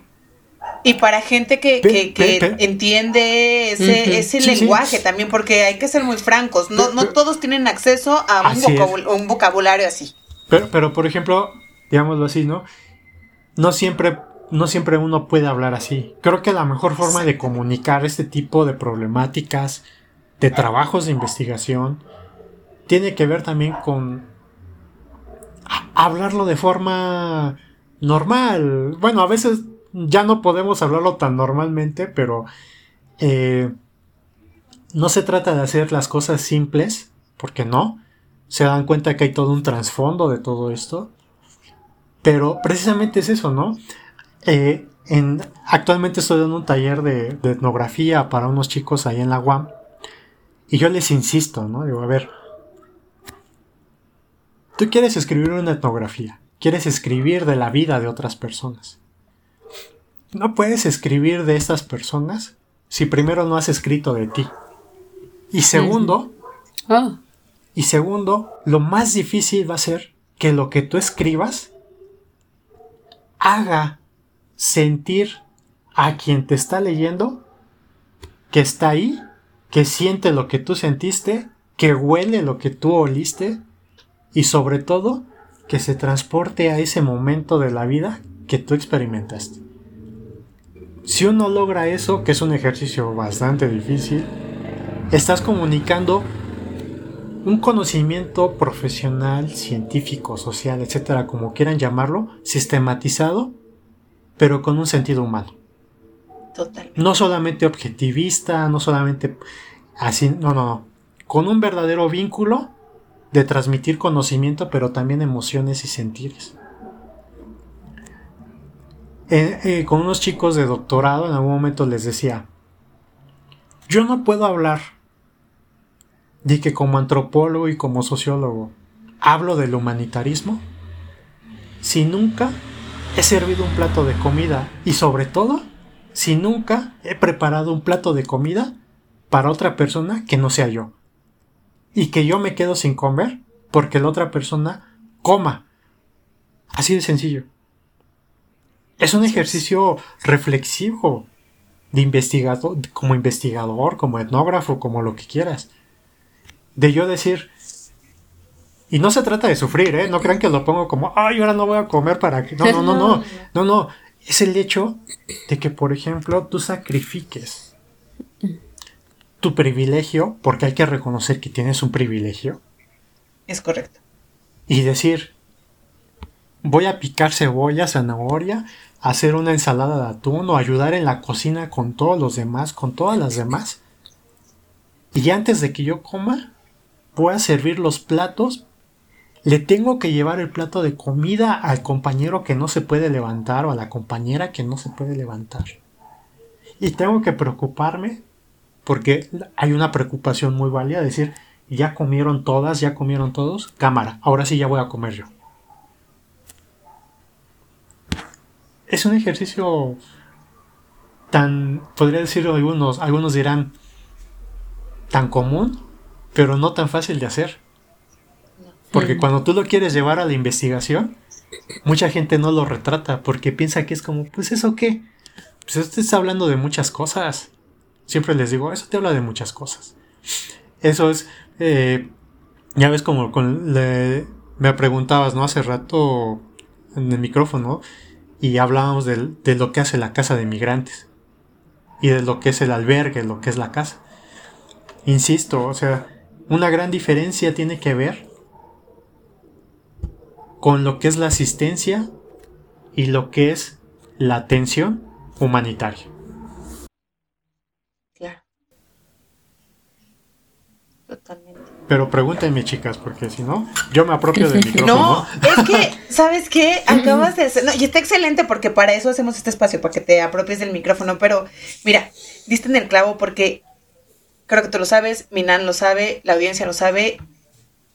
Yo yo soy fiel creyente de que nosotros como cientistas, nosotras, nosotros como cientistas sociales, no podemos ponernos atrás de un escritorio a, hacer sociología en el, en el caso del o de la socióloga. O sea, me parece hasta hasta segmentada la información que podemos hacer eh, solamente y exclusivamente de lo académico.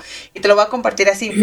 Hace un par de semanas tuve la, la, oportunidad de ir a platicar con unos, con unos este, chicos y chicas de la carrera de sociología que justo están ya en los últimos trimestres y, necesitaban eh, pues ya la, la, parte de la información eh, pues de cómo está el campo laboral, ¿no? O sea, de, de, de qué hay. Y, y justo me, remontaba a mis tiempos de universidad donde yo decía, claro, es que yo voy a ser académica, ¿no? O sea, como socióloga, mi labor está aquí en la, en la academia. Y muchas y muchos saltamos de, esa manera, ¿no?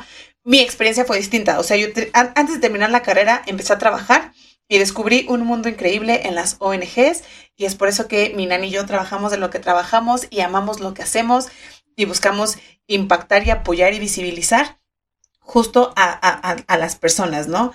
Pero sí creo, y, yo siempre lo digo, este, fuerte y a todas, a todas voces, que no podemos hacer investigaciones o no podemos hablar de, estos temas única y exclusivamente desde la investigación, porque, porque, como bien lo dices, amigos, al final de cuentas, eh, las condiciones son distintas. O sea, ya no podemos solamente basarnos en, la, teoría este, contemporánea, en la teoría clásica, porque eso, eso de, primer momento nos mostraba una realidad social de ese momento, que sí puede ser mm. aplicable, ¿por qué no?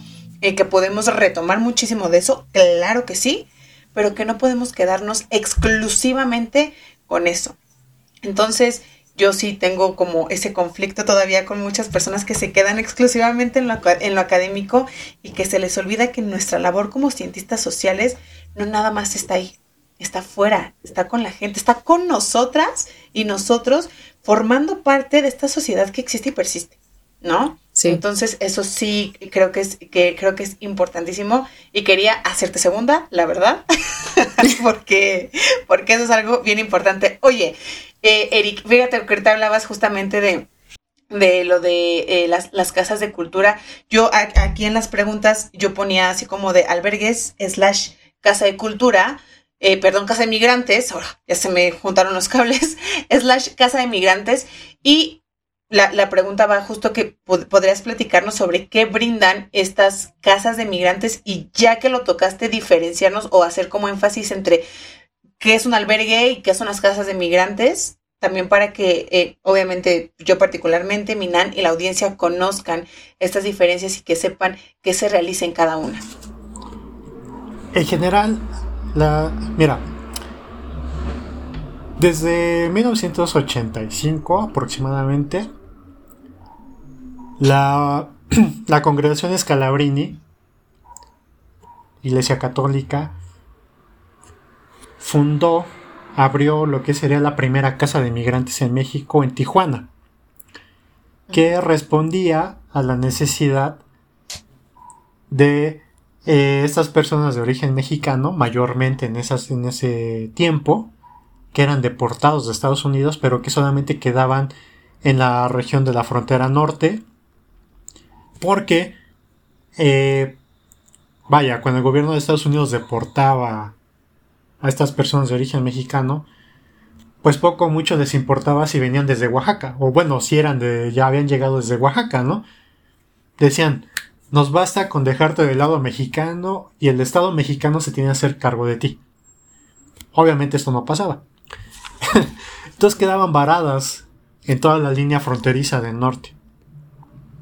Bueno, eso en ese entonces, ¿no? Eh, digámoslo así, por la investigación que he realizado, es lo que se podría rastrear como la primera casa del migrante e incluso así se llama, Casa del Migrante de Tijuana. Para no hacer un debate muy, digamos, profundo, eh, que no es porque no sea necesario, pero bueno, a ver, cuando tú piensas, y le diría yo a la audiencia, cuando tú piensas de casa, ¿qué piensas en tu casa? O, perdón, ¿qué piensas que es una casa? Obviamente te refieres a tu casa como un lugar donde te sientes segura, seguro, donde, es, donde es un lugar que es tu lugar, ¿no? Es decir, tu hogar. ¿Vale? Exacto. Entonces, ese fue el sentido de que estos espacios humanitarios se les nombrase como casa. Mira, sí hay particularidades muy que hay que, entender. La mayoría, por ejemplo, depende de eh, congregaciones de la Iglesia Católica, franciscanos, jesuitas, escalabrinianos, combonianas, etc. ¿Vale? Esto, pues claramente, pues puede ayudarnos a entender, pues también por dónde va. Eh, pero si puedo yo decir que algo en común que tiene el que se llamen casas es precisamente por lo, porque lo que se busca es que estas personas se sientan recibidas en un hogar. Sí. ¿Vale? No solamente que lleguen a un espacio donde se les da de comer y duermes dos, tres horas y ya después, pues, órale, ¿no? Ahí nos vemos. Eh, no, no, no.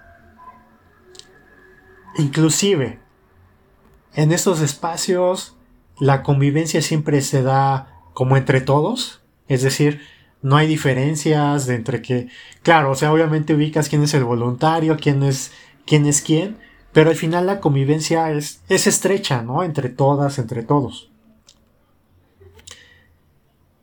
Eh, ¿qué, ¿qué, pasa?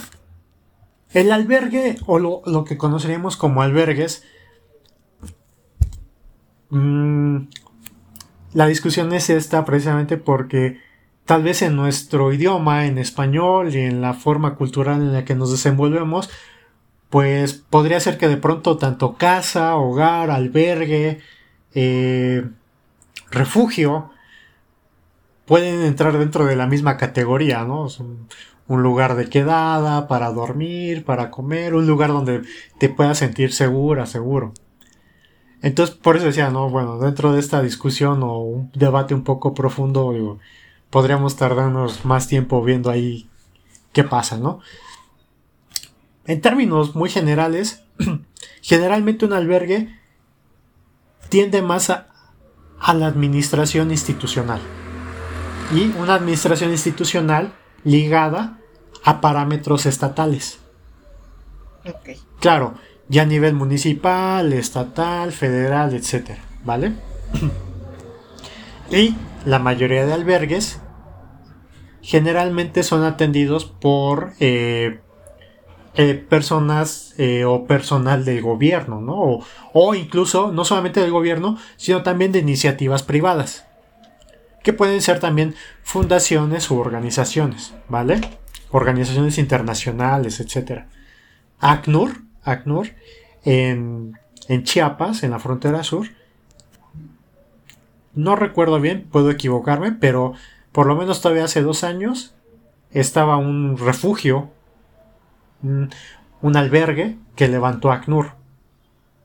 No era casa de migrantes, era un albergue. Entonces, eh, también hablando de estas cuestiones simbólicas, también hay muchas cosas significativas ahí, ¿no? Es, hay, hay, que irlas viendo como con cuidado también. Porque, claro, no se trata de decir que es que hagan mal las cosas, no, no, no.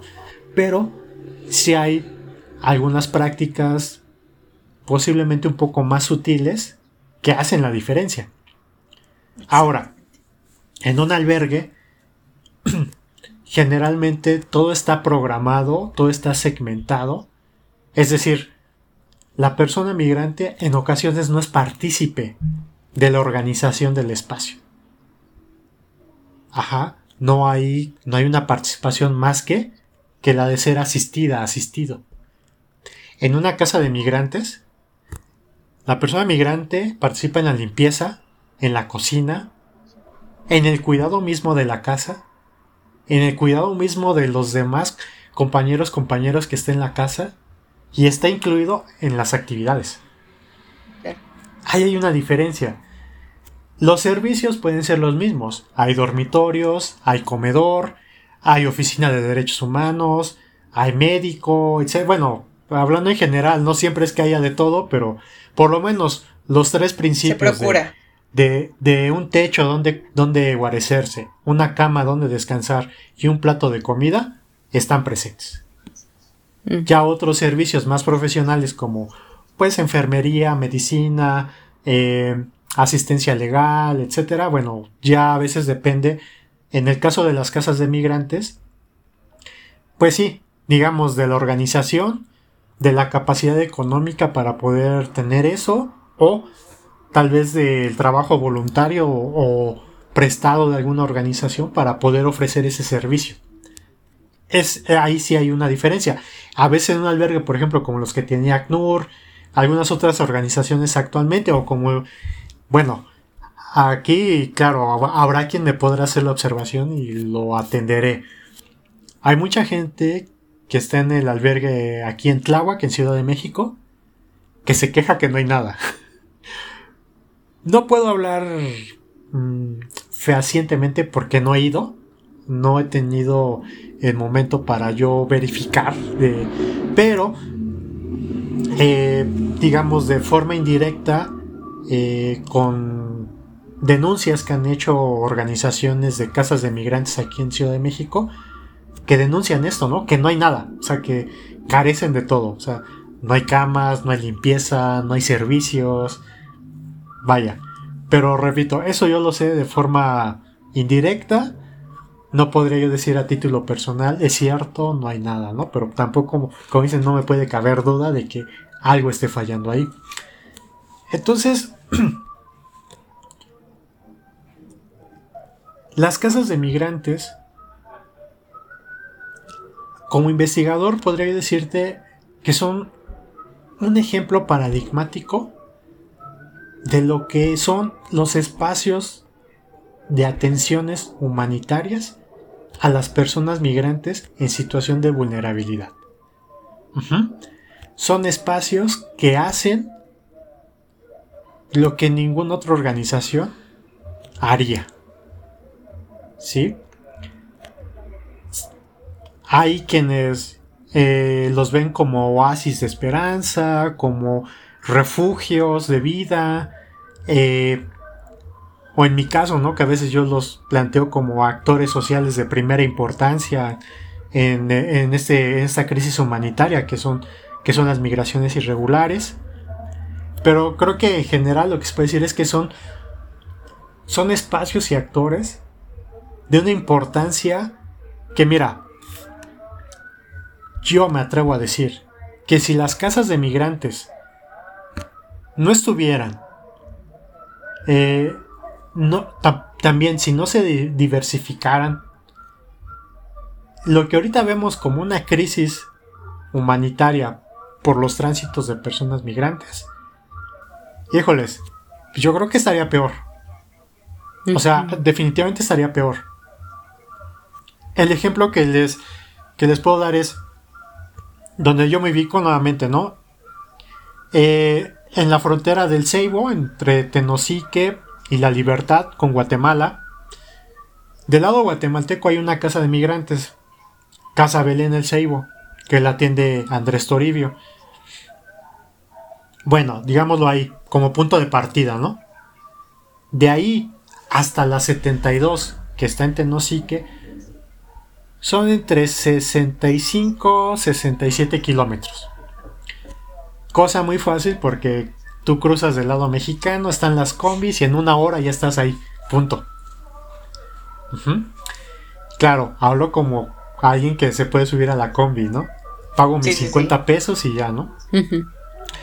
A una persona migrante, la combi les llega a cobrar hasta 500 pesos por persona. Incluso hasta más la combi. ¿Sí? Oh claro. Mira, aquí el paréntesis es de que imagínate todo lo que conlleva, ¿no? Los moches con migración, los moches con fulano, los etcétera, ¿no? Y no es un viaje seguro. Hay testimonios de compañeros, compañeras migrantes que han dicho que les pagan esos 500 pesos. Ajá. Y no los llevan hasta Tenosique, ¿eh? Los dejan como 3, 4 kilómetros antes. Entonces todavía tienen que caminar eso. Estoy hablando de una de las rutas, la otra es la del Pedregal, que también está un poco pesadita. Esa recientemente la hice en el Via Crucis Migrante, que es una actividad que hace la 72. Pero bueno. Ahora imagínate, si no vas a... Estamos hablando de que sean 500 pesos, que llegan a cobrar más, ¿eh? Me han dicho que les han llegado a pedir hasta 1500 pesos, imagínate. Por persona. Y ahí no hay de que pues, si tienes tres años pagas menos, ¿eh? No, o sea, es parejo. Ok. Entonces imagínate si eres una familia de seis. Claro. Bueno, ok. Eh, hay gente que sí los paga y dice, bueno, pero hay gente que pues no los tiene o dice, pues, no, no los pago, ¿no? Punto. Entonces, pues y aún así no te garantiza nada, ¿no? Ah, exacto. exacto. Y, si no, pues se la, se la juegan. Y se avientan caminando o pidiendo el raite, si es posible. Hay muchas formas. Que eso también conlleva una serie de peligros. Eh, pero imagínate entonces que esos 65 kilómetros que tú puedes hacer en la combi, en el camión en una hora, te los tengas que chutar en una semana caminando.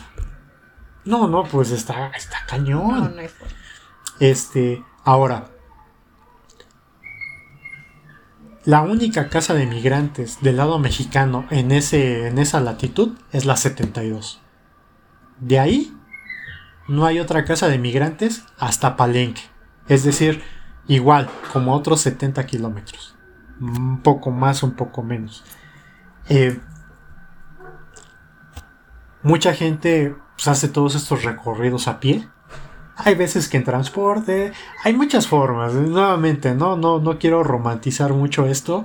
Tampoco quiero decir que todo el mundo va siempre caminando. Hay veces que tienen oportunidad de que alguien pues los lleva en su carro o, pagan la combi, etcétera, ¿no? Hay, muchas cosas ahí. Pero te das y amigo, ¿cuántas? Perdón que te interrumpa. Ahora que mencionas esto me, me surge la duda cuántas casas de migrantes hay, eh, sí, sí tienes el, dato, pero cuántas aproximadamente hay en México. Mira, el último ejercicio lo hizo la Organización Internacional para Migraciones, generaron un directorio. Es el ejercicio más fuerte que hay porque recorrieron todo el país. Y en su directorio último del 2018 eh, tienen numeradas cerca de 130 espacios. Pero yo puedo decirte que actualmente debe de haber, yo creo que de mínimo debe de haber como unas 200. Pero vaya, por un dato, vamos a decir, comprobable, está el directorio que te dice que hay poco más de 130. Creo que son 133 las que tiene ahí numeradas. Y vaya, trata de hacer un poco de la diferencia entre lo que es una casa, un comedor, eh, un dormitorio, porque hay lugares que solamente son para comer, no tienen para dormir, nada. Puedes estar ahí, pero digamos, se acaba la hora de la comida y tienes, tienes que dejar ahí, ¿no? Hay otros a los que puedes llegar y solamente es para dormir. Claro, recibes una cena o algo, pero solamente es el servicio de noche y al otro día igual hay que dejar. Las casas de migrantes, digámoslo así, como tal vez yo las quisiera presentar y como las he conocido, pues son espacios un poco más amplios eh, en el sentido de tiempo, a veces no tanto de espacio, pero que sí pueden lograr, por ejemplo, que, que alguien puede estar ahí por lo menos tres días o que pueda recibir atenciones, que recibe un desayuno, una comida y una cena que tiene un lugar para dormir, a veces no necesariamente una cama, porque eso hay que mencionarlo, pero sí una colchoneta o por lo menos una manta para poderse tapar. Tienen acceso a agua, servicios, etcétera, ¿no? Hay, hay muchas cosas que, que, en estas casas son posibles, ¿sí? Muchas veces logradas también gracias a, a donaciones, al voluntariado, eh, a la colaboración con varias organizaciones, inclusive con instituciones del Estado. Eh, vaya, tampoco hay que pensar las casas de migrantes como, como si fueran este, espacios aislados, ¿no? O como si fueran... Sí son autosuficientes en un sentido, pero pues no son espacios que, digámoslo así, eh, hagan todo por sí mismas, ¿no? Necesitan la colaboración de otros lugares. Por ejemplo, en el caso de los menores migrantes. La institución estatal que se tiene que hacer cargo de los menores migrantes es el DIF. Pero el DIF no cuenta muchas veces con esa infraestructura necesaria y... A ver si no me echo encima al DIF. Pero Aquí no hay mentira. El mismo DIF en ocasiones contacta a la casa de migrantes para decirles, oye, puedes recibir o te vamos a mandar a tantos adolescentes, a tantos niños, porque nosotros no los podemos tener aquí. Porque no tienen espacio, porque no tienen insumos tampoco, etcétera, ¿no? Entonces, a eso voy, ¿no? O sea, la casa de migrantes también actúa con otros, o sea, no, no es como que nada más, no, no es un espacio, un, ¿cómo se dice?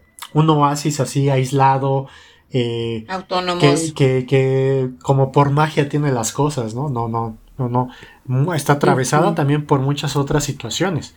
Pero, lo que digo, sí su particularidad de ser un, un actor principal, de ser, de ser un espacio de vida, o sea, vaya, no se le puede negar y hay que reconocerlo, que sin las casas de migrantes, la situación de muchas personas migrantes estaría muy difícil, mucho más vulnerable y vaya, si de por sí es una crisis, pues bueno, yo creo que esto se hace al doble. O sea, ¿a dónde? E, es decir, ¿qué, ¿qué, esperamos? ¿Que el Estado mexicano abra cientos de albergues o de refugios temporales donde los tengan hacinados, como en el Mediterráneo tienen a la gente de Medio Oriente, que con la política del tercer país seguro, que no se acepta que es el tercer país seguro, pero que sí somos un tercer país seguro, sigamos solamente recibiendo y expulsando, recibiendo y expulsando, deteniendo y expulsando personas como si fueran cosas, en vez de establecer políticas que puedan ayudarnos a entender de qué forma dar atenciones más integrales. Hay muchas cosas ahí que discutir y, verdaderamente lo digo así, si no fuera por las casas de migrantes, las casas de migrantes hacen lo que muchas veces el Estado no hace. ¿Sí? y, y lamentablemente las casas de migrantes en ocasiones son muy atacadas por el poder estatal. Es, una relación de ida y vuelta, de estira y afloja en ocasiones, pero en general, incluso ya no hablemos del Estado y de las políticas, hablemos de la sociedad así común. No hay casa de migrantes que no te platique que los vecinos no quieren que esté la casa de migrantes ahí. Que la quieren cerrar. Que la van a quemar. Que ya la organización de vecinos ya dijo que no queremos a la casa de migrantes aquí. Y nuevamente, ¿no? Nuevamente este discurso de racismo, de, de miedo al extraño, de etcétera. Hay muchas cosas. ¿Vale? Entonces, otra vez, como antropólogo, sociólogo, yo también tengo que entender todos estos procesos, ¿no? No puedo culpar a la gente de X comunidad porque no quiere a la casa si no entiendo por qué no la quiere. Mira, eh, es como el caso de la casa del padre Solalinde allá en Ixtepec, que él lo tiene documentado, e, él documentó todo esto, ¿no? Realmente la casa no la querían porque el padre Solalinde no estaba en la línea del poder político imperante en ese momento en Ixtepec y en Oaxaca en general. Entonces, eh, el comité vecinal afiliado a X partido en ese momento que tenía la línea del ayuntamiento, pues se dedicaron a qué? A, a denostar y a difamar el trabajo de la Casa de Migrantes. Vaya, son cosas que a veces no se hablan, pero que están ahí presentes. La, la gente dice, no, es que si, si la Casa de Migrantes está aquí, este, nos vamos a llenar de delincuentes. ¿Quién es el delincuente? Pues el migrante. es absurdo, es absurdo. Pero, pero existe, sí existen ese tipo de situaciones muy terribles. ¿Te acuerdas que te, les decía? La Casa de Migrantes también es un proyecto, es un proyecto político. Pero es un proyecto político de vida. ¿Sí? De buscar la dignificación, no porque no la hayan tenido, sino porque todo este andar de las personas migrantes pareciera, hago esta metáfora del hoyo, del agujero negro, pareciera que la persona migrante en su transitar hasta acá está siendo poco a poco absorbida y está siendo poco a poco eh, desvalijada de su valor, de su dignidad, de, su, de su propia esencia. Y te lo juro, cuando tú ves a una persona migrante llegar a la casa como la 72 y recuperar su sonrisa, recuperar esa alegría, recuperar las ganas de, de seguir adelante, a pesar de todo lo que haya pasado, dices, ¿qué carajos va a pasar el día que no esté en la casa? Claro.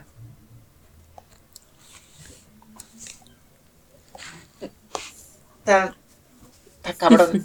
o sea, no, no tener otra expresión, oye, eh, pero además, ¿sabes qué? Voy, amiga, si me permites, voy a hacer este. Adelante. Voy a hacer, voy a hacer el embarcamiento oficial ahorita con, con Eric, aprovechando porque este eh, nos queda mucho por platicar y nos queda mucho por reflexionar y, visibilizar. Eric, de verdad yo te agradezco muchísimo. Y es donde aquí te hago el embarcamiento oficial para que regreses una segunda eh, vez. Yo sé que tu agenda y la, la nuestra también está ahí, pero también estoy segura que nos podemos encontrar ahí un, un espacito porque de verdad, qué, qué valioso poder eh, hablar este tema de la forma en la que lo estás platicando el día de hoy. Sí. En donde además remueves demasiadas emociones, pero lo llevas a un nivel de, concientización importante. O sea, no podemos dejar de hablar de estos temas, no podemos dejar de lado y no podemos deshumanizar, porque, o sea, de verdad, ¿qué, qué carajo con, o sea, nadie debería tener esta, estas vivencias eh, tan inhumanas, lo voy a decir así, no, nadie tendríamos por qué vivir en estas condiciones tan inhumanas. Sin embargo, nuestra realidad es otra. Y mi frase, yo creo que de todos los capítulos, es hay que nombrarlo, porque lo que no se nombra no existe. Y entonces hay que darle esta visibilidad eh, y la relevancia que esto requiere. Decías lo de, la, lo de eh, llevar esto a, las políticas públicas. Bueno, mi y yo amamos trabajar con políticas públicas, es lo nuestro, porque justamente, ¿no? O sea, vemos que algo no se hace y entonces decimos, vamos a hacerlo, ¿no? O sea, y buscamos y le metemos y le hacemos y, buscamos las formas. Y entonces, o sea, créenos, amigo, de este tema nos vas a dejar un chorro de chamba ya. Estoy escuchando a Minan, oye amiga, ¿por qué no hacemos esto? ya la estoy escuchando, te lo prometo. Pero sin duda es, es, eh, es importantísimo que, que, lo retomemos y que en algún punto puedas regresar aquí al podcast a, a hablar todavía muchísimo más de esto porque es bien, bien importante que de verdad eh, lo hablemos de esta manera, como lo dijiste, humanamente, ¿no? O sea, no podemos hacerlo de otra forma, no, no podemos hablarlo solamente en números, ¿no? O sea, sí, es importante, claro que sí, porque al final es, es, es una forma de interpretar lo que sucede en la realidad, pero tampoco podemos hacer las cosas sin dejar de lado la característica humana. Entonces esto eh, ahí te lo dejo en la mesa, amigo, para que quisiera, lo quisiera, quisiera sumar en cuestión de números solamente como para generar un poco tal vez de debate, ¿no? Entre la audiencia, tal vez que dimensione un poco esto. Claro. Hablaba del refugiado, que creo que es un tema también que habría que platicar un poco más a profundidad. Mira. Sin duda. No hay cifras exactas de cuántas personas cruzan de la frontera sur hacia el norte por México. Hay quien dice que hay cerca de 130 mil personas anuales cruzando. Hay quien te va a decir que esas 130 mil personas cruzan mensualmente. Pero lo que sí se puede decir es que son más de 400 mil personas anuales las que se, se cree, porque es eso, digamos en, eh, haciendo algunas cifras de forma indirecta, que transitan por México de forma irregular. Es decir, esta situación indocumentada, este, sin permiso, mm. inclusive aquí hay un tema ahí muy delicado que tiene que ver con la desaparición de personas. Claro. No se sabe cuántas personas migrantes han desaparecido. Ahí, o sea, de esos 400 mil. ¿Quién sabe ¿Cuántas cuántos? de esas desaparecen? ¿Cuántos llegan? ¿Cuántos no? Claro, aquí también es como que, pues, quién sabe cuántos de ellos, pues igual, sus historias, pues no se saben, pero pues igual llegaron a Estados Unidos o están aquí, ¿no? Vaya, es parte del anonimato del migrar. Migrar también implica una cuestión de salir del anonimato, pero el anonimato también es, una es un arma contra la violencia, ¿eh? Por eso, por eso es tan complicado hablar de este tema en ocasiones, de forma, digámoslo así, más cotidiana. Pero bueno, en esto, la Comisión Mexicana de Ayuda al Refugiado es la institución estatal o el organismo descentralizado estatal encargado de atender las solicitudes de refugiado en México. ¿Vale?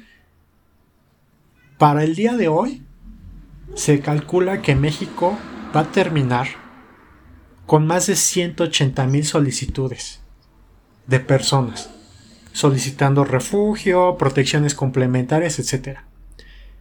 Esto, este número suena fantástico, ¿no? Porque dices, bueno, imagínate, si pasan 300 mil en un año, pero atiendes a 180 mil, pues, pues hay algo chido ahí, ¿no? Hay algo padre ahí.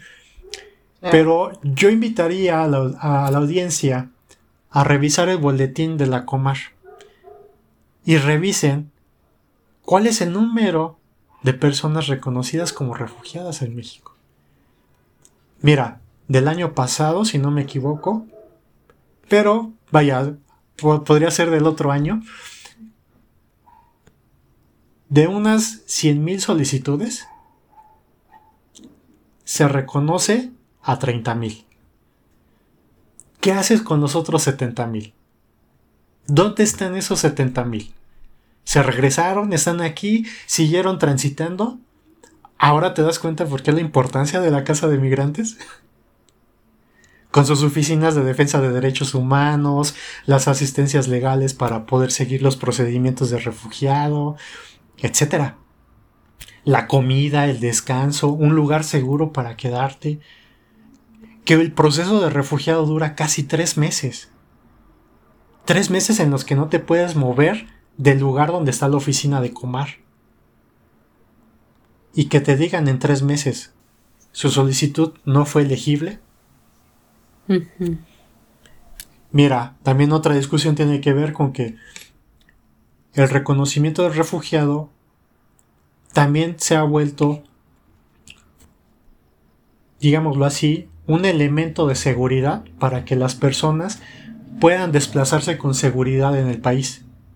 Esto puede ser criticado de muchas maneras, pero aquí la importancia radica en otra cosa que también ha sido muy delicado de tratar y que que si las personas migrantes cuando utilizan y son este reconocimiento de persona refugiada para poder transitar en el país de forma segura, nos habla pues de que hay una violencia del sistema estatal, político, de todas las instituciones de seguridad que están impidiendo el tránsito de las personas migrantes y que les violentan. ¿Sí? Tengo testimonios de personas que me han dicho en el autobús me quitaron mi tarjeta de residente, el oficial, quién sabe qué oficial, me trozó mi tarjeta y me dijo hazle como quieras. Imagínate. Pero bueno, eso ya lo dejaremos en otro momento. Lo saco a colación porque creo que ya hablando de datos, ya hablando de situaciones de este tipo, hablando de las atenciones humanitarias, la casa de migrantes y lo que se puede hacer desde las investigaciones antropológicas, sociológicas, etcétera, hay todo un trabajo muy grande por hacer. Sí, ay, pues Eric, justo este, escuchándote, la verdad es que estoy muy, muy atenta. Eh, sí me quedo con muchísimas ganas más de conocer, fíjate, algo bien particular. Eh, es, es, como toda la profundidad y, bien lo mencionaba Lau, el hecho de, del cómo lo abordas, de cómo lo platicas. Eh, es claro el hecho de, de, la parte testimonial que está en ti y eso es algo que tiene un impacto muy grande. Al menos conmigo ahorita lo, lo estoy viviendo y experimentando contigo, sobre todo como toda esta trascendencia, toda la, profundidad que hay también en base al tema y tanta información que también necesitamos conocer. Y, justo eh, el deseo y la, la, necesidad también te lo comparto de, querer saber más eh, es importante y lo estoy manifestando ahorita y, también el hecho de que, de que por aquí la UTE haya hecho el embarcamiento oficial, la verdad es que sí lo apoyo totalmente porque el hecho de, platicar un poquito más del tema, el conocer, el que también como como personas, ¿no? Nos podamos eh, sumar y poder este, realizar estos cambios, estas transformaciones, estas políticas públicas, como bien lo comentabas, es primordial para pues esta transformación y siempre con la búsqueda de una palabra y un término que mencionabas al inicio, eh, de la razón de, del por qué muchas personas que, que deciden cambiar eh, su, lugar de residencia o buscar otras oportunidades nos lleva a una mejor calidad de vida de acuerdo a las necesidades que están experimentando. Entonces, esta el, última parte del episodio es cierto que ya estamos en tiempo límite de nuestro programa. Nos encantaría que, que justo esta última pregunta nos invitaras a esta parte de la reflexión también al comprometernos, no de manera obligatoria, sino más una invitación voluntaria a, a, saber cómo podemos sumarnos.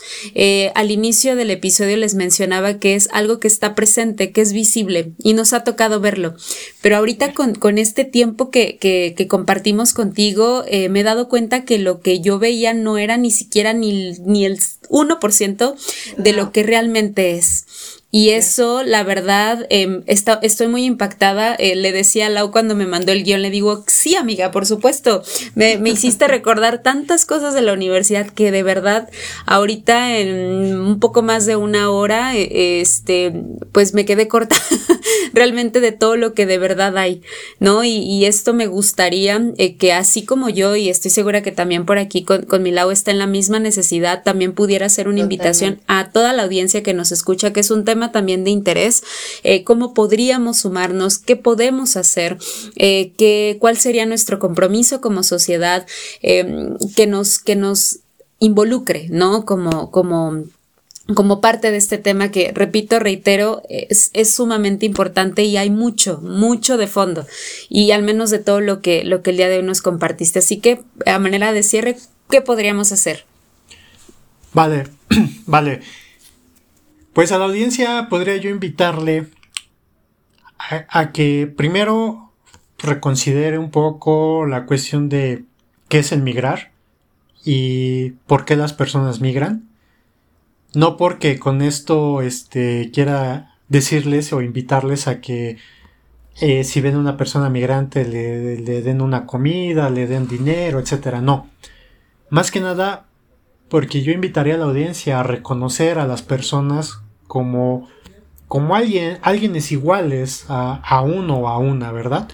Y creo que si con ello nace, eh, nace el querer brindar algo, como ahora sí, como un plato de comida o una moneda, hacerlo y hacerlo de buena fe y de corazón sin cuestionar más. La otra manera que puede ser un poco más, este, digámoslo así, dirigida, creo que para muchos será que conozcan, pueden buscar incluso eh, eh, googlear en internet y buscar la casa de migrantes que esté más cerca de su lugar. Basta con decir, si yo vivo en Zacatecas, ¿dónde está la casa de migrante de Zacatecas? No sé, algo así. Y acercarse a esos espacios. Tal vez si tienes unas camisas, si tienes unos tenis, si quieres donar una sopa, si quieres llevar algo y esa casa de migrantes que seguramente lo va a necesitar, pues llevarlos, llevarlos y, y mira, de, de verdad a la audiencia decirles que, que no, no hay una recompensa más grande que el saber que tal vez ese día alguien a quien tú no conoces y tal vez nunca conocerás, pero que le has llenado ese estómago con una comida caliente, que le has dado un nuevo par de zapatos para poder seguir caminando, y no necesariamente porque siga caminando a la frontera, sino porque qué cómodo es caminar con unos zapatos en la calle o en tu casa. Y sobre todo, ¿sabes qué? No, no, no, quiero caer en el discurso de váyanse a hacer un voluntariado. No, no, no. Pero si nace en tu corazón acercarte y ayudar, generalmente en las casas de migrantes siempre se requiere alguien que ayude. Me decía Ramón Márquez, un amigo mío, muy querido, me decía, aquí siempre faltan manos. Entonces, Tal vez en algún momento alguien dice, quiero ir a ayudar a hacer la comida, quiero colaborar ahí, creo que inclusive sería la mejor manera de que quien no conoce del tema se acercase y viviera de primera mano lo que es estar en estos espacios y lo que es ayudar a alguien más sin conocerle. Y deshacernos de la idea de que vamos a tener una recompensa. Una recompensa material esta más bien es una recompensa espiritual, emocional. Eh, que vaya, todo dependerá de cada quien, de cada, de cada uno a uno, de, de nosotras, nosotros. A la audiencia, acérquense. Yo en este momento podría decir para tal vez aquí en Iztapalapa, en Ciudad de México, está la casa del migrante eh, Arcángel San Rafael, muy cerca del Metro Cerro de la Estrella. Se requieren manos. Eh, en, en, por el Metro Villa de Aragón, en la delegación, en la alcaldía Gustavo Madero, está Casa Caritas, Ciudad de México. Se pueden contactar con ellos por medio de las redes. Está Casa Tochán, también aquí mismo en la alcaldía. Álvaro Obregón en Ciudad de México. Y hay, hay muchas otras, hay muchos otros lugares.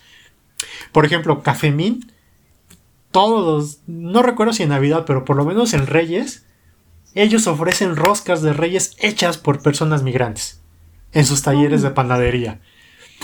Y pongo el ejemplo de aquí en Ciudad de México, pero podría hablarte de las otras casas en Veracruz, en, en ahí en Tabasco con la 72, eh, eh, Palenque con la Casa del Caminante, en Oaxaca, etc. Todas tienen algo que de verdad uno se puede acercar. Y mira, Basta con que te acerques y conozcas. No hay más.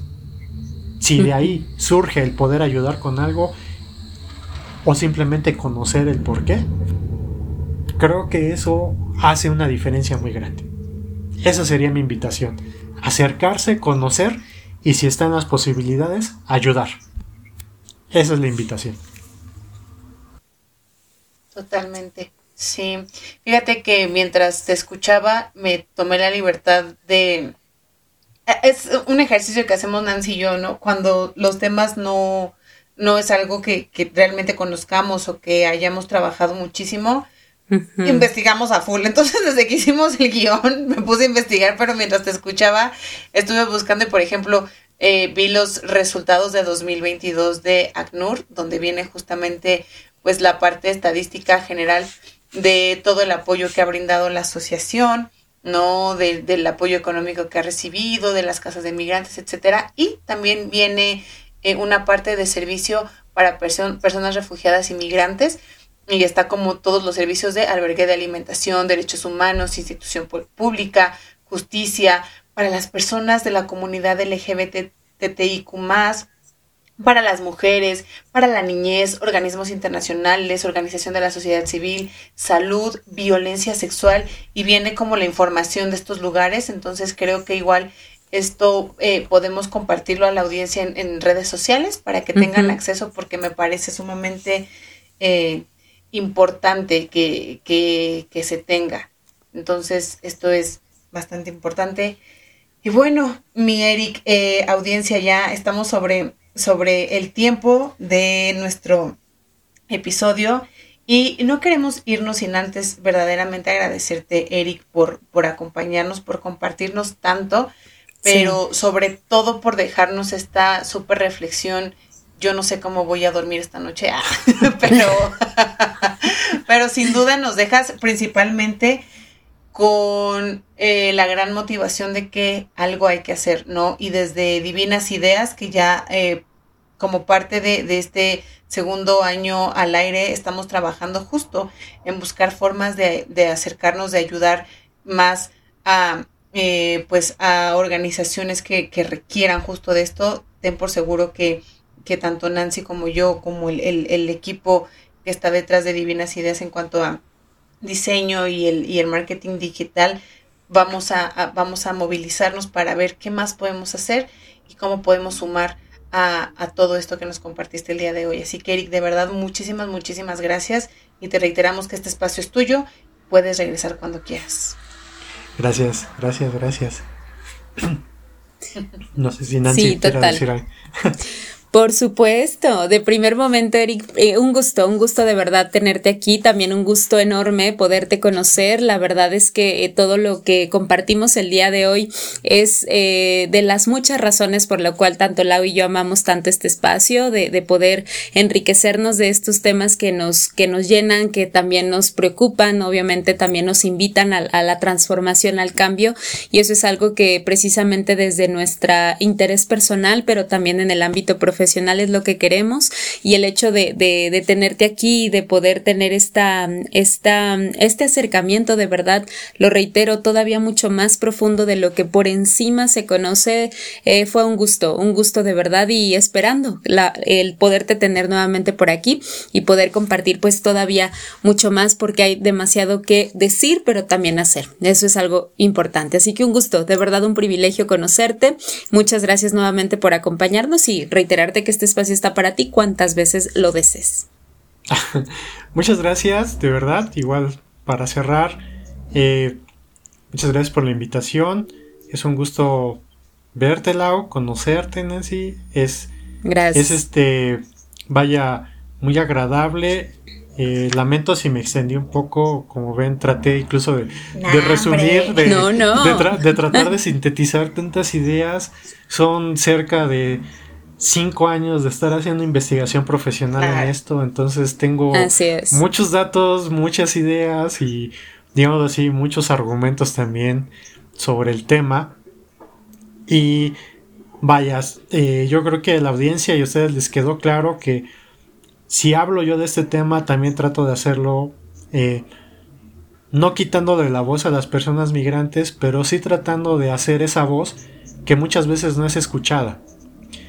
No, no, por, no por agenciarme algo que no me corresponde, pero tocando el tema de cómo serlo profesionalmente, eh, vaya, trato de hacerlo precisamente desde mi, desde mi compromiso social, profesional y humano, de poder hablar de esto sin, sin prejuicios, sin tapujos, pero sobre todo también eso eh, humanamente y que si lo comunico, que a las personas que lo escuchan, pues no sé, que les cambie algo, que, les genere un cambio, que les genere una idea y, y, que creo que el principal deber, como lo decía Sigmund Bauman y algunos otros, del sociólogo es hablar de las verdades aunque sean incómodas.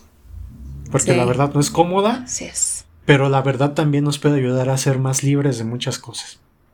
Y pues bueno, me quedo con eso, muchas gracias y pues bueno, ya nos estaremos viendo próximamente si es necesario, si es posible, pero claramente también yo buscaré estar aquí con ustedes, ya veremos a ver de qué hablamos, a ver qué hacemos, pero siempre va a ser un gusto estar aquí.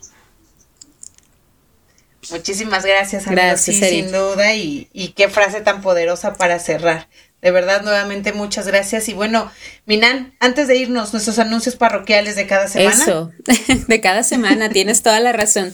Bueno, pues recordándoles a la audiencia, este mensaje lo saben, pero no está de más podérselos compartir nuevamente. Eh, recuerden que estamos con ustedes cada semanita, los días jueves, en punto de las seis de la tarde. Procuramos por ahí tener estos temas tan, tan maravillosos de interés, sobre todo para seguir compartiendo, claro, desde el chismecito que a la y a mí nos encanta, pero también desde este punto de vista eh, em, muy importante, ¿no? Que es la parte del sustento y de la parte científica que también nos, nos, nos compete. Así que recuerden seguirnos en las diferentes redes eh, sociales donde pueden encontrar un poquito más de contenido y una probadita del episodio de estreno ese jueves de la semana. Eh, estamos, recuerden, tanto en Instagram como en Facebook como también en, en TikTok y en nuestros diferentes canales de reproducción, tanto en Spotify como en Anchor y en Apple Podcast y Google Podcast. Y recordándoles siempre que lo divino es conectar. Muchísimas gracias. Feliz, feliz de estar con ustedes. Nos vemos pronto. Gracias, Eric, nuevamente.